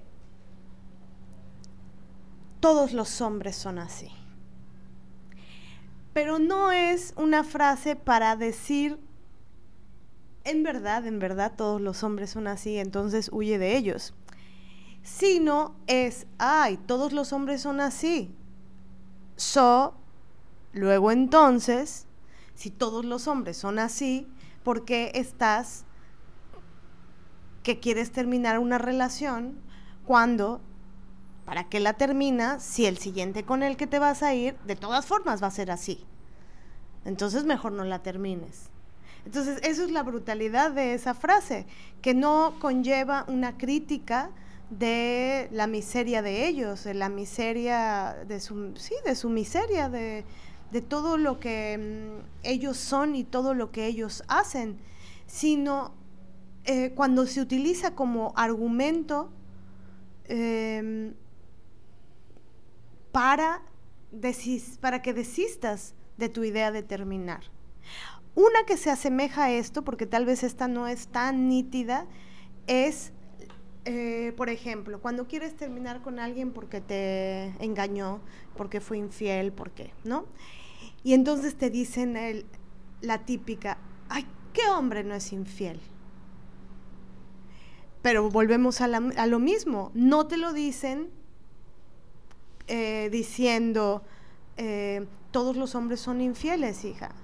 Entonces, si quieres una relación eh, en donde no te van a ser infiel, pues entonces no tengas relaciones con ellos, porque ellos, todos son infieles, todos los hombres son infieles. Entonces, es, es, muy, es muy duro este argumento porque una crítica a ellos, pero en realidad es, ay hija, ¿Por qué lloras? ¿Por qué estás que quieres terminar con tu novio? O, ay, quien sea que te lo diga, tu mamá, tu hermana, tu amiga, tu papá, tu... No, o viniendo del papá. El, el padre dice, hija, vas a terminar con, con Pablito porque te fue infiel, pero a ver, ¿qué hombre no es infiel? Entonces es, sóplate, sóplate esta, sóplate que los hombres somos infieles. Sopórtalo todo, porque así es. Entonces, al final son argumentos para que desistas. Entonces te hacen creer que forzosamente tienes que estar y quedarte en una relación en donde el sujeto te es infiel, porque pues así son los hombres, porque es la naturaleza de los hombres y porque la naturaleza de los hombres no puede cambiar. Entonces, ¿para qué terminas con él si así es? Es ley de vida que sea así.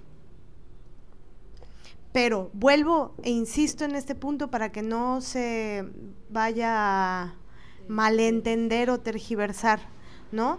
No estoy diciendo con esto que está mal que alguien diga todos los hombres son infieles o, que, o que diga em, todos los hombres son así. No, bueno, esa, esa, un poco esa máxima, esa generalidad, ese denominador común, pues lo marcan ellos, porque repiten y repiten y repiten y repiten y repiten su maldita miseria. ¿No? Una la nombra, la observa y la nombras. Entonces, no, no es que estamos criticando eso, no, no, no, sino que se use como argumento para hacer desistir a una mujer que ante el hecho de que el güey le es infiel y ella quiere poner un límite porque está, porque la hirió, porque la engañó, porque eh, se quiere ir y entonces ante eso venga un pendejo, otro pendejo o otra persona a decir, ay, pero por, eso vas a terminar. ¿Qué hombre no es infiel? Hija. Entonces es, es rudo esto. Es un argumento horrible. Otro argumento. ¿De verdad, ¿De verdad vas a terminar con él? Ay, pero si tienen tan bonita relación. Y eso siempre em, pues trae, conlleva mucha ignorancia también.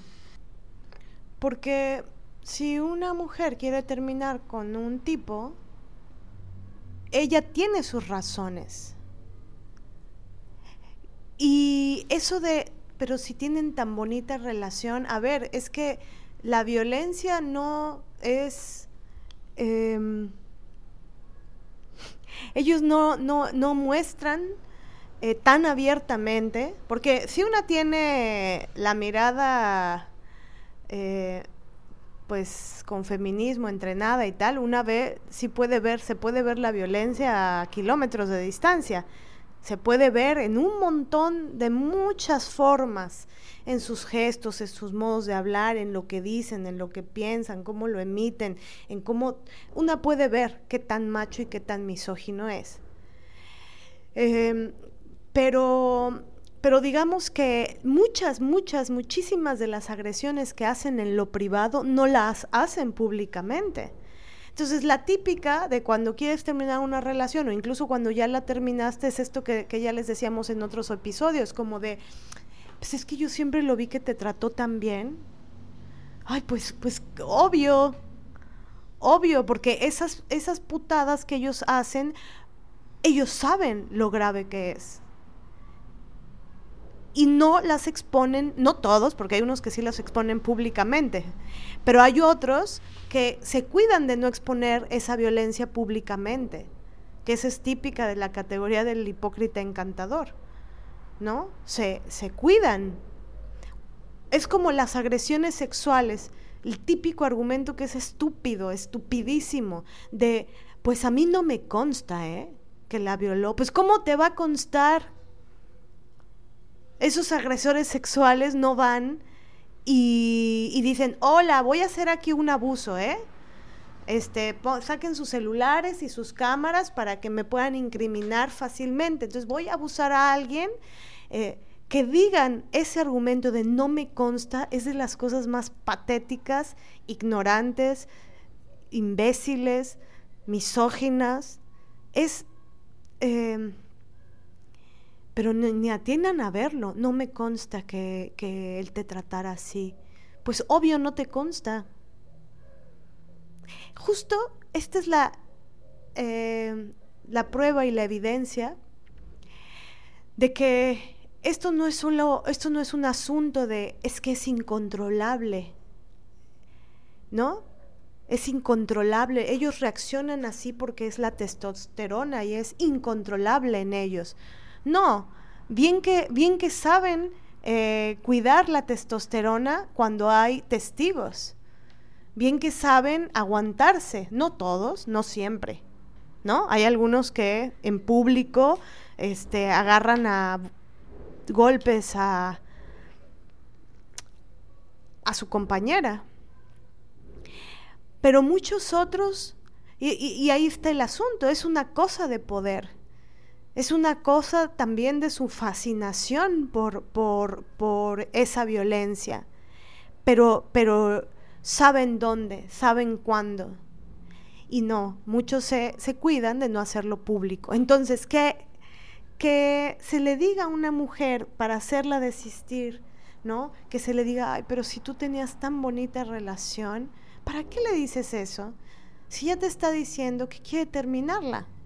Y luego peor, cuentas por qué la quieres terminar, cuentas todas las razones, das señales, fotografías, pruebas, evidencias de por qué la quieres terminar, porque está siendo lastimada ahí y aún así te dicen, bueno, pero no todo fue malo, que es lo mismo que decíamos hace rato, ¿no?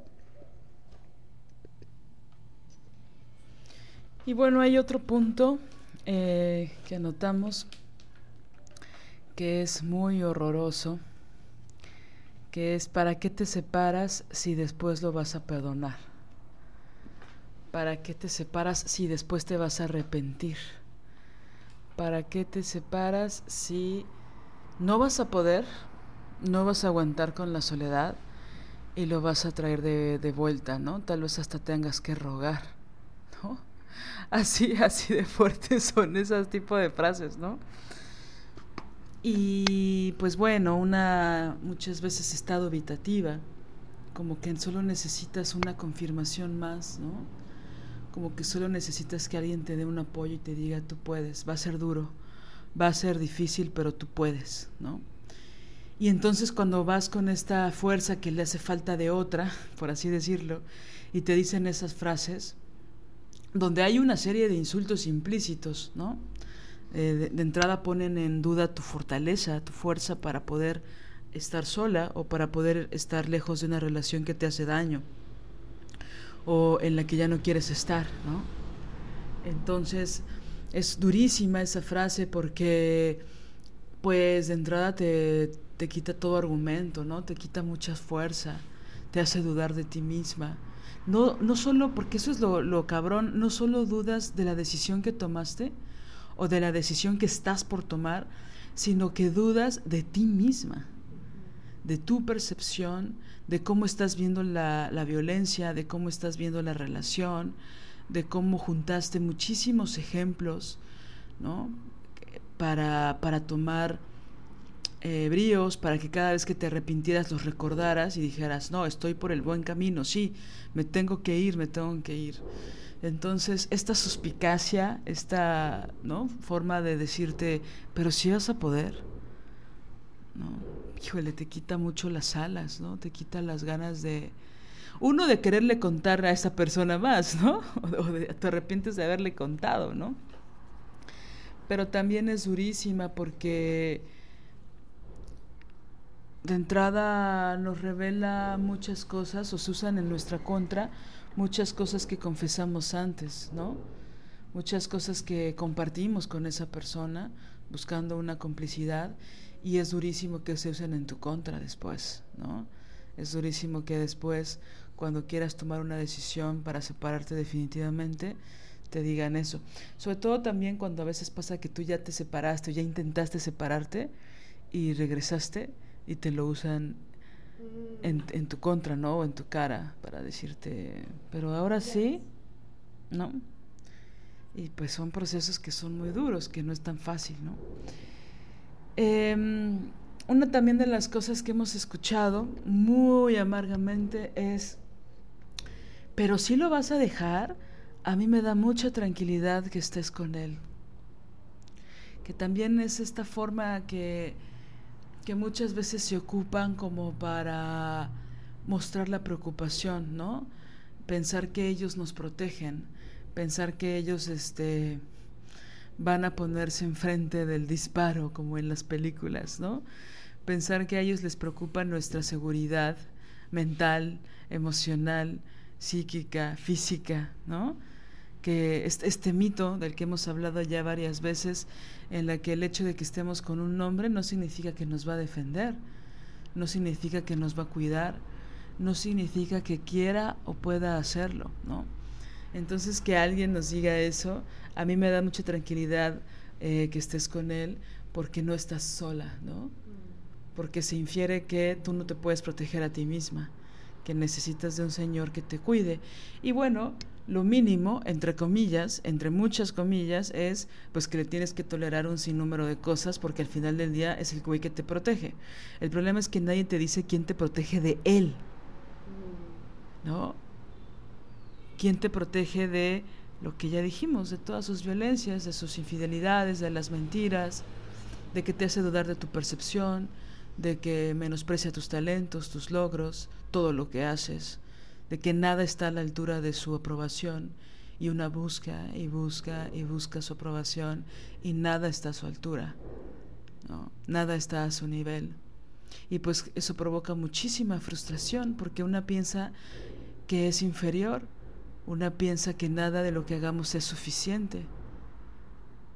Entonces, imagínense, ya que tomas la fuerza de decir hasta aquí, porque si es valioso lo que pienso, si es valioso lo que hago, si soy valiosa yo, ¿no? Entonces no me importa si sientes tranquilidad o no, porque tú no estás con él, ¿no?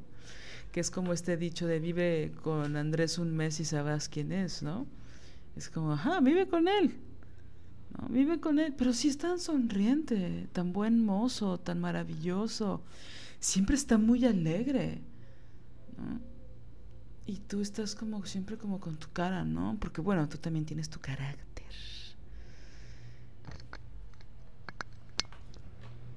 Sí, pienso que justo eh, es el feminismo. Eh, el radical, el que hace que, que se puntúe eso, ¿no? Que, que se ponga la luz y la lupa. Em, ahorita pensé algo que tal vez se sale un poquitito del tema, pero cuando una comienza a decir esto, em, de pronto he escuchado como una especie de reclamo, ¿no? Cuando tú enuncias la miseria de ellos, hay una especie de reclamo. Y lo he visto no solo hacia mí, ¿no? Sino lo he visto en redes y tal. Eh, que es como de, ¿y entonces qué vamos a hacer? Entonces, si todos los hombres son una mierda, entonces, ¿qué estás proponiendo? Mm, ¿No? Pero a ver, entonces, es a ver, a ver, a ver, a ver, el que está haciéndolo es él. O ellos. Esta señora o estas señoras o estas señoras estamos diciendo, ellos hacen esto. Pero nosotros no tenemos la culpa de que ellos hagan eso. Pero de pronto el reclamo es como de, claro, que viene del impacto de, de que se, se cae el, el, espejismo, se cae el Ken de Barbie, ¿no? Se desquebraja el, ideal de Richard Gere y que te va a, dar una vida y te va a amar y que es tan bello y tan tierno y tan dulce y tan... Y es como... Eh, si eso no es así, eso es por la miseria de ellos. ¿Qué se puede hacer ante eso? Ah, no, sí hay muchas cosas que se pueden hacer, porque el mundo no acaba con ellos. Si ellos ya no están en tu vida, porque son unos míseros, hay un mundo enfrente. Es decir, de que se pueden hacer millones de cosas y más lejos de ellos, sí. Pero, pero lo que me llama la atención es que viene como un reclamo, ¿no? Casi como si una los hubiera creado. No.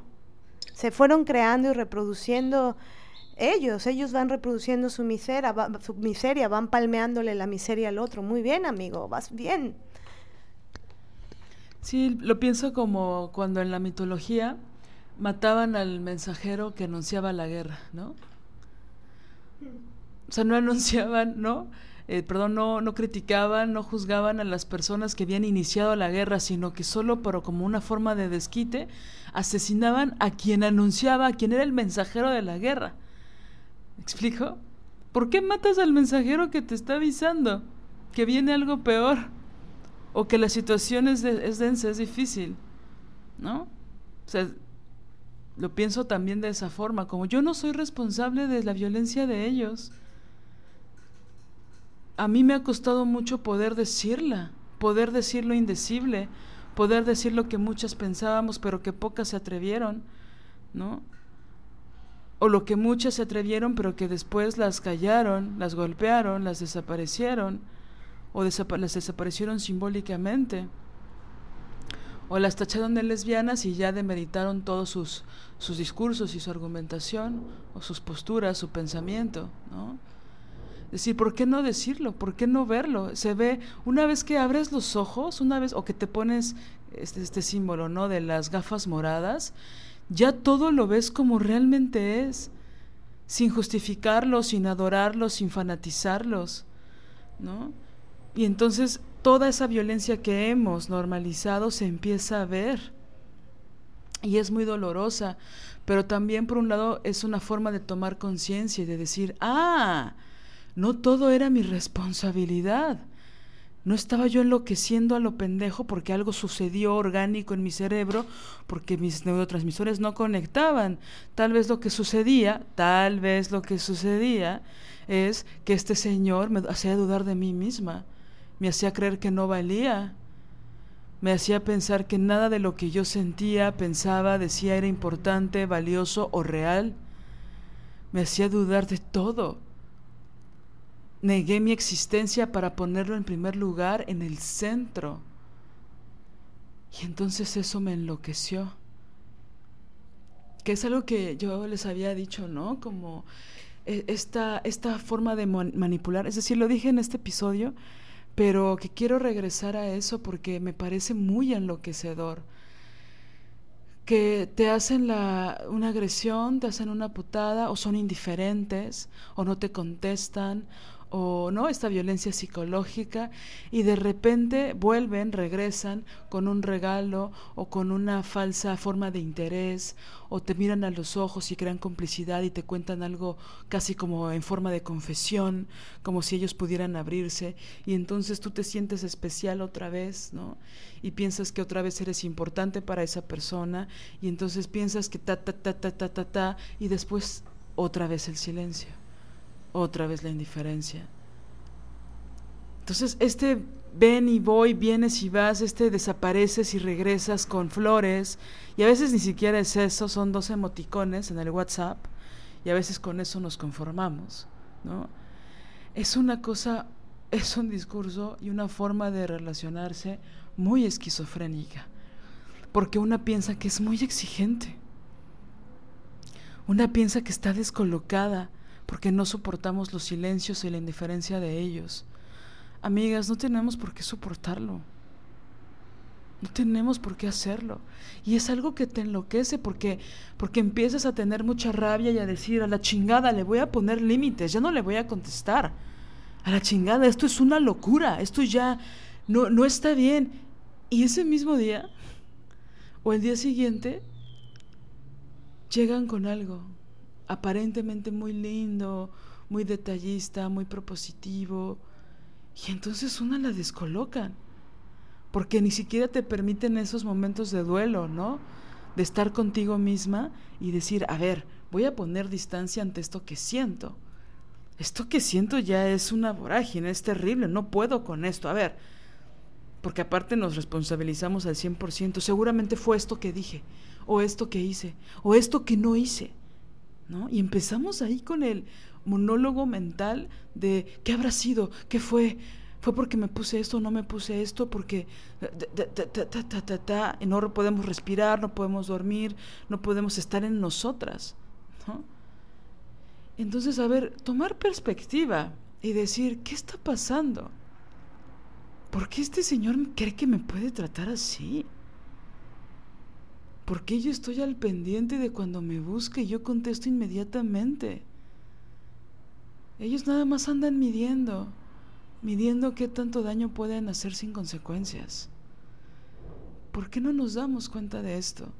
Que también lo hablábamos Marianela y yo antes de grabar este episodio, ¿no? Que es esta cosa de cuando todo lo limitamos a que esto es personal, que solo nos pasa a nosotras, ¿no? Solo es este güey que me trata a mí así. Y les aseguro que ese güey trata así a muchas mujeres, o ha tratado así a muchas mujeres, y lo seguirá haciendo. Y no eres tú la del problema, es él. Por eso es importante hablarlo con otras. Yo sé que da muchísima vergüenza, ¿no? Y bueno, uno tiene que elegir muy sabiamente a quién se lo comparte, sobre todo para que no te minimicen tu sentimiento o no lo infravaloren pero es importante sacarlo de una porque muchas vivimos esas sensaciones, esos momentos. Y pensamos que elegimos mal al Señor, ¿no? O al chavo. pensamos que lo elegimos mal, que algo pasa con nosotras. Y en realidad es todo un sistema. Hay todo un sistema que procura que estas acciones se repitan en el mismo cabrón y en varios, en muchos, muchos, muchos. Entonces hay que descolocarnos de ese lugar y ver con otra percepción, porque siempre pensamos que nosotras somos las del error. Y en realidad es una forma en la que ellos se relacionan con las mujeres, con indiferencia, con desprecio. Ellos saben cómo tratar bien a las personas, lo saben. No está en relación con lo torpes emocionales que sean. Cuando quieren algo, saben cómo conseguirlo. Sí, como la que me dijo una vez una ex amiga. Y cómo me dio rabia que me dijera esto. Me dijo, sacas, es que tú sacas lo peor de los hombres. ¿No? Entonces, ah, claro. Pero bueno, aparte de la misoginada que es esa frase, la la ignorancia y la adoración del varón, ¿no? O sea, ah, claro, soy yo la, la, la cabrona, soy yo la, la, la, enferma, soy yo, quién sabe qué adjetivos más se pueden poner, tú sacas lo peor de los hombres, no son ellos. Es totalmente revictimizante. Y luego todavía cuando le reclamé, se emputó porque le reclamé como de no entiendes lo que quise decir. No, entiendo. ¿Qué, qué, se le va a entender a sacas lo peor de los hombres? ¿Qué subtexto puede tener ese texto? o sea, la verdad. Puede ser peor. Puede ser peor, claro. Entonces, lo que queremos decir con, con este episodio es que tenemos el derecho determinar las relaciones que queramos terminar. Tenemos todo el derecho de poner los límites que tengamos que poner. Tenemos todo el derecho de alejarnos de las personas que nos dañan o nos han dañado. Y, esto no se trata del umbral del dolorómetro, que, es muy fuerte y que tiene que ver totalmente con, la frase que les contamos al inicio, ¿no? De que tener amor es sufrirlo todo, creerlo, quererlo todo, esperarlo todo, soportarlo todo, aguantarlo todo, este, ¿no? Es el, esta típica que de verdad yo la oigo y la oigo y la oigo. Tengo, yo tengo un gran umbral del dolor. mi, umbral del dolor es, o sea, es casi como que te tienes una insignia, ¿no? Una medalla de mi umbral del dolor es muy aparte. ¿Quién mide el umbral del dolor? ¿Cómo se mide? Esa es la gran pregunta. ¿Cómo puedes medir cuánto dolor siente una persona? Entonces, es, muy fuerte porque de verdad pareciera que, son las, las, carreritas del dolor, ¿no? Y, si tú eh, dices, ya no quiero más dolor, es que ahí está el, problema. Si dices, ya no quiero más dolor, empieza el, uy, pero qué poco aguantas. Entonces, esta idea del umbral del dolor alto es mega peligrosa. Y, esto de las medallas, ¿por qué gran umbral del dolor se tiene? Que la verdad yo lo he oído muchas veces. Y, parece que si no tienes el gran umbral del dolor, pues forja el gran umbral del dolor, ¿no? Casi te dicen como eres débil por no tener un gran umbral del dolor, ¿no? Y además, sí, totalmente de acuerdo. Y además, el umbral del dolor, a pesar de eso, o además de eso, eh, la medalla del sacrificio. ¿no? Que es otra vez volver a esperarlo todo, soportarlo todo, ¿no? O sea, como si al final de tus días te dieran un trofeo por aguantarlo todo, por sacrificarte, ¿no? Que también eso es típico de la cultura mexicana, ¿no? De la ley del sacrificio en las mujeres, por supuesto, ¿no? El sacrificio te va a traer cosas buenas. Ser buena te va a traer buenas cosas. Ser tibia te va a traer buenas cosas, ¿no? Siempre está ahí la tentación de ser buena, ¿no? Porque a las buenas les va bien. Y eso es mentira. Eso no es cierto. Y por supuesto que es ser muy mala mujer si tú dejas al pobrecito solo, triste y abandonado. ¿Quién lo va a cuidar? Y si tiene frío, y si tiene calor, y si tiene hambre, y si te extraña. Aunque nunca haya demostrado que suficiente cuidados, amor, ternura, buenos tratos para ti, pero pobre de él.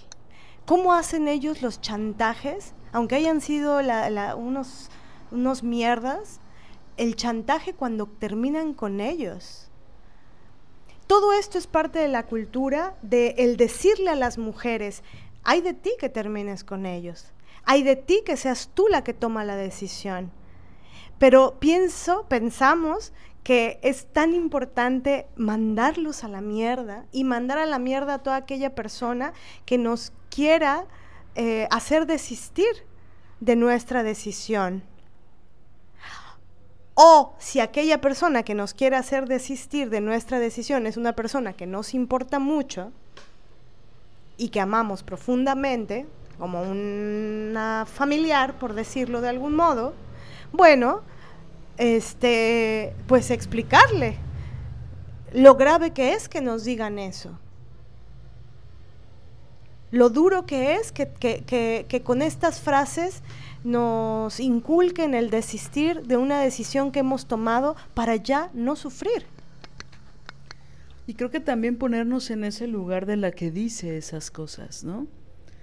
La amiga, la prima o la hermana, tal vez muchas veces nosotras podemos protagonizar esas mujeres, ¿no?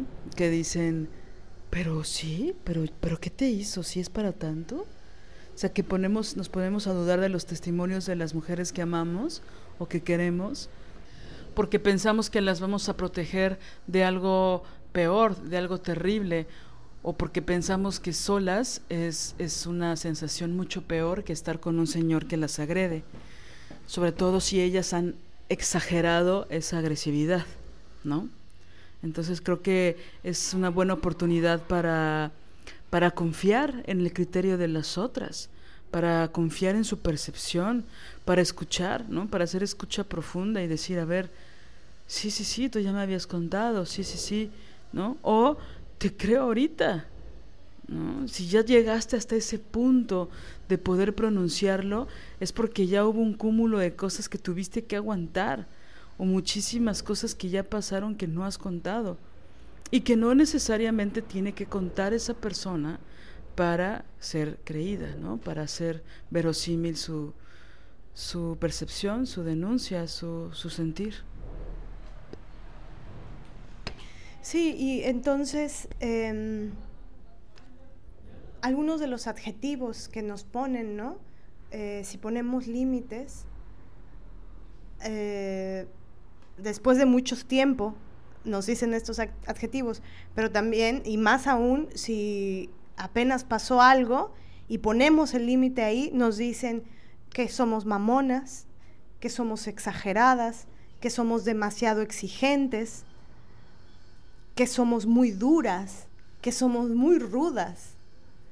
Y entonces la pregunta es, ¿por qué, ¿por qué soy mamona exagerada, demasiado exigente, muy dura y muy ruda, si esto, esto, aunque haya sido una sola acción, fue doloroso o fue denigrante? ¿Cuántas denigradas nos tienen que hacer para entonces poder decir no? Me gusta y ya no quiero. Ahora sí que, ¿cuántas chupadas se le da la paleta para llegar al centro de la Tutsi Pop. ¿Cuántas veces me tienen que denigrar para que yo tenga el maldito derecho de decir, ya no quiero estar contigo, porque fuiste cruel, porque me lastimaste, porque me denigraste, porque me hiciste sentir mal, porque me hiciste que desconfiara de mí misma? Entonces, fíjense, es muy duro porque es tal este mandato de aguántalo todo es tal que si llevas 16 años y quieres poner un límite, te van a decir, uy, ¿de verdad? ¿Estás segura? ¿Pero qué vas a hacer? Todo lo que dijimos en el episodio. Entonces, si te hacen una y a la primera pones el límite, no, pues te ponen en el, no sé, ¿no? Claro, también ahorita pensé, ya llevas 16 años con esta persona y te dicen, bueno, pero ya aguantaste 16 años. Mm. O sea, entonces ya son muchos años, ya deberías de, de seguir, ¿no? ¿Qué ha cambiado ahora para que decidas dar el volantazo, ¿no? Y también quiero mencionar algo solo para, para cerrar este episodio que regresar un poquito a lo que pasa también con, la familia y con, las amigas, ¿no? Nosotras hemos dicho muchas veces eh, en tono de broma y también muy en serio lo de mi ex amiga, mi ex amiga y tal. Y no es que una vaya ahí por la vida renunciando a sus amigas o queriendo o teniendo la piel delgada y decir, ay, ya, me, ya no voy a ser amiga de esta mujer porque tal. Ah, no. Sino por supuesto, durante, antes de que una pudiera decir ex amiga, pues ya pasaron varias cosas que francamente fueron dolorosas o que no fueron justas. No es que pasó una sola cosa y una decide, Marianela o yo decidimos ya no continuar con una amistad, sino que son un cúmulo de cosas que nos parecen insostenibles porque rayan en lo indigno. Esa es, ¿no? Y tomar esa decisión cuesta mucho trabajo porque hay mucha tristeza, hay mucho dolor, en algunas ocasiones hay traición, ¿no? De compartir tantas cosas, de tanta complicidad. Entonces, eh, si con una pareja se cuestionan muchas cosas, con una amiga o con un familiar está también muy mal visto, ¿no? Es decir, ¿por qué vas a utilizar las mismas lógicas, no? Es que ustedes se pelean con todo el mundo con todo el mundo se pelean. Y es como, y tú toleras todo, tú toleras todo, ¿no? Entonces es como, a ver, a ver, no, espérate, no es una decisión impulsiva, no es tal, es decir, hay también mucha reflexión y les gusta mucho limitar nuestro pensamiento a lo eh, impulsivo, a lo rudo, a lo extremo, a lo radical. Porque como son unas radicales, como todas quieren, como solo quieren que todas sean lesbianas, por eso son así. Y es como, no, a ver, matices, ¿no? No insulten nuestra inteligencia. También tenemos inteligencia emocional. Pero es de que luego se hacen unas ideas de nosotras que es como... ¿No? Pero bueno, que no son, básicamente. Entonces, creo que también eh, hay mucha presión cuando quieres, cuando decides ya no hablarle al primo o al tío porque son unos agresores, porque son unos violentos con tu mamá, porque son unos violentos contigo, porque son súper agresivos con tu abuelita. Es decir, una ya no quiere verlos en tu casa, una ya no quiere abrazarlos en Navidad. Ahora que vienen estas fechas, que solo es como, en muchos casos pienso, como el silenciamiento de toda la violencia de todo el año. Por eso yo, hay una parte de mí que desprecia estos rituales familiares obligatorios, porque también hay mucha violencia ahí que una tiene que tolerar dos noches o, ¿no? 24 y Nochebuena y Año Nuevo, que yo cuando era adolescente decía, solo quiero ser adulta para no volver a ver a este señor. Solo quiero ser adulta para ya no escuchar cómo agreden a mi abuela, ¿no? Y poder decirlo y poder defenderla o poder pararme e irme, ¿no? Y decir, hasta aquí. Afortunadamente la vida me dio esa oportunidad. Pero sé que es muy difícil, sé que es muy complicado, sé que hay mucho chantaje familiar de cómo que no vas a ir al cumpleaños de tal, ¿no? ¿Cómo que no quieres ver a tal si es tu primo, es tu padrino, ¿no? Es tu tío. Y estas cosas, que es como él no sabe nada de mí, no le interesa. Ni a mí tampoco. Entonces, toda esta carga somos muy juzgadas por poner límites. Somos muy juzgadas por decir, ya no quiero. Pero ¿qué tan grave te hizo? No tiene que ser grave. Y muchas veces sí lo es. Pero sería genial que una pudiera decir, ni fue tan grave, pero no tengo por qué soportarlo. No me interesa. Pero no te hizo nada a ti, pues no me hizo nada a mí, pero sí a su esposa, sí a sus hijas. ¿Por qué tengo que verlo? ¿Por qué tengo que observarlo? Un cáliz, un termómetro de si fue grave o no fue grave una acción, yo siempre la pienso como sácala de, de la esfera de lo privado. ¿Te atreverías a hacer o decir esas cosas que haces en privado, esas agresiones, a publicarlas en tu Facebook y en tu Instagram diciendo, voy a hacer un video diciendo esto que hice. Y te atreverías a eh, decir, eh, y no me parece que fue una agresión. O sea, em, esto es importantísimo. A mí me, hace, me gusta hacer este, este, em, esta pregunta, ¿no? Cuando, cuando alguien me dice algo, que, yo considero que es misógino, por ejemplo, la, una, contraargumentación es, ¿me dejarías que eso que estás diciendo lo publique en mi Facebook ahorita y diga, esta persona me acaba de decir esto? Y me dicen, ay, no, pues no, ah, no, pues no, no quieres que lo haga público porque sabes que van a venir un montón de mujeres a decir, eso es una putada.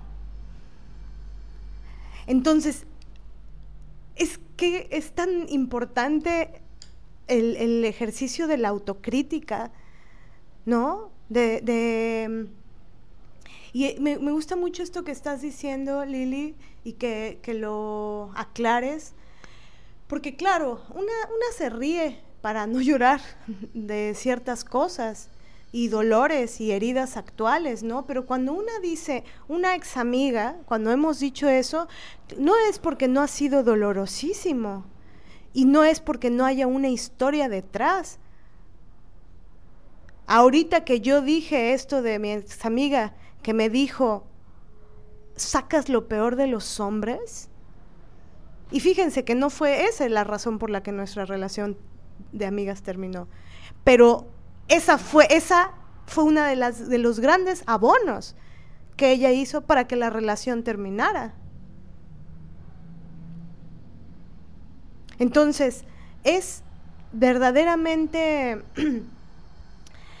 pues sí, muy duro, muy duro que, que se busque hacer desistir, ¿no? A las mujeres de sus decisiones porque ya no quieren estar en un lugar donde las lastiman. Y pienso que también, también me encantó esto que dijiste, Lili, sobre también una tiene que pensar cuando una se puede poner en ese lugar. Y también puede em, ayudarnos, eso, ponerse en ese lugar, eh, que, que sea una brújula para nosotras. Es decir, si alguien me pone un límite y yo a mí me parece que la persona está siendo mamona, exagerada, demasiado exigente, muy dura, muy rara, porque, porque, y porque pienso el qué dura está siendo, si yo tan, yo solo le hice esto. Yo qué dura está siendo, yo solamente le dije que saca lo peor de los hombres, ¿no? Entonces, y esa misma persona puede decir, yo solamente le dije eso. A mí me han dicho que saco lo peor de los hombres y que soy una puta y que soy una hija de la chingada y que soy esto. Y es como, a ver, mana, es que justo ahí está el problema, que también ya lo habías dicho tú, ¿no, ¿No Lili? O sea, como si tú crees que alguien te puso un límite y, te parece que exagera, es muy probable que tú no hayas puesto límites. Entonces por eso a la primera que te ponen un límite piensas que es una gran exageración y una gran mamonería. Y no es eso. Y no tenemos que, que soplarnos tres y cuatro o la quinta o ya en la séptima o a la octava. ¿Por qué? Porque a la primera, imagínense cuánto dolor nos hubiéramos ahorrado si a la primera, vámonos de ahí. A la primera, no hay dos, no tienes segunda oportunidad. Una, adiós. ¿Por qué nos tenemos? Porque esa es también cultura, ¿no? Te la paso una vez, una siguiente ya no. Ojalá y si fuera alguna siguiente ya no, pero es luego dos, tres, cuatro y así que pasen cinco años, como diría Lorca. Entonces tenemos derecho a poner límites, tenemos derecho a elegirnos a nosotras mismas, tenemos derecho a ponernos en primer lugar, tenemos derecho a irnos de esa relación con ese tipo cuando ya no queremos más estar ahí. Y también tenemos derecho, aunque pensemos que sea poco posible en algunos contextos, tenemos derecho a no sentir culpa por irnos. Tenemos derecho a sentirnos libres, felices, alegres, contentas en nuestro centro por irnos. Podemos tomarnos un chocolate caliente, un pastel con helado el día que nos vamos. Podemos darnos un abrazo, estar con nosotras y gozarlo, brindar, ¿no? Porque nos fuimos. Porque pienso que a veces luego sentimos culpa porque no sentimos culpa. ¿Sabes? Y entonces también podemos darnos esa oportunidad de me fui. Me fui, me fui porque soy valiente, me fui porque ya no podía más. Me fui porque necesitaba irme. Y yo creo que todas las preguntas hay que contestárselas a una misma. No tenemos la obligación de contestarle las preguntas a todo el mundo acerca de nuestras decisiones. Esas preguntas solo hay que respondérselas, respondérselas a una. No a todo el cúmulo de gente, todo el grupo de gente que va a llegar a preguntarte y a cuestionarte, pero ¿por qué lo hiciste? No, o sea, perdón, pero no. No, no, no. Las preguntas las vamos contestando a su debido tiempo cuando podamos a una misma. Y una decide qué, tanto quiere compartir, ¿no? Pues bueno, agradecemos mucho su escucha hasta acá. Eh, ojalá que nos escriban para decirnos qué, no, qué piensan, qué, qué, sintieron con este episodio, qué, qué, se va provocando en ustedes, en qué están absolutamente en desacuerdo y en qué cosas están absolutamente de acuerdo. Y qué cosas, me, ¿no? También. ¿Va? Entonces, cuídense mucho.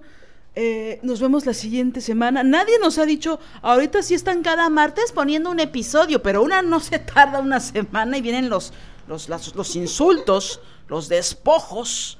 Los, pero ahora que estamos así muy constantes, nadie dice gracias, gracias Marianela, gracias Lilia. Nadie dice eso, es muy feo, es muy, muy feo. Pero bueno, no importa, no importa, sobreviviremos. Y recuerden que solo por hoy, solo por hoy, solo por hoy. Vete sin culpa de las relaciones que quieras irte, termínalas. Y cuando alguien quiera llegar a que desistas de tu decisión, dile y grítale, no tienes ningún derecho a venir a ponerme insegura de la valiente decisión que he tomado. Nos vemos pronto. Chao. Chao, chao. Si deseas apoyar este proyecto, puedes hacerlo en nuestra cuenta bancaria Scotiabank, número de tarjeta 4421-7700-8007-6632, a nombre de Marianela González Villa, o bien en nuestra cuenta PayPal desobedientesguerrilla.gmail.com. Cualquier aportación es bienvenida. Música original de Alina Maldonado, diseño original de Ori Jane.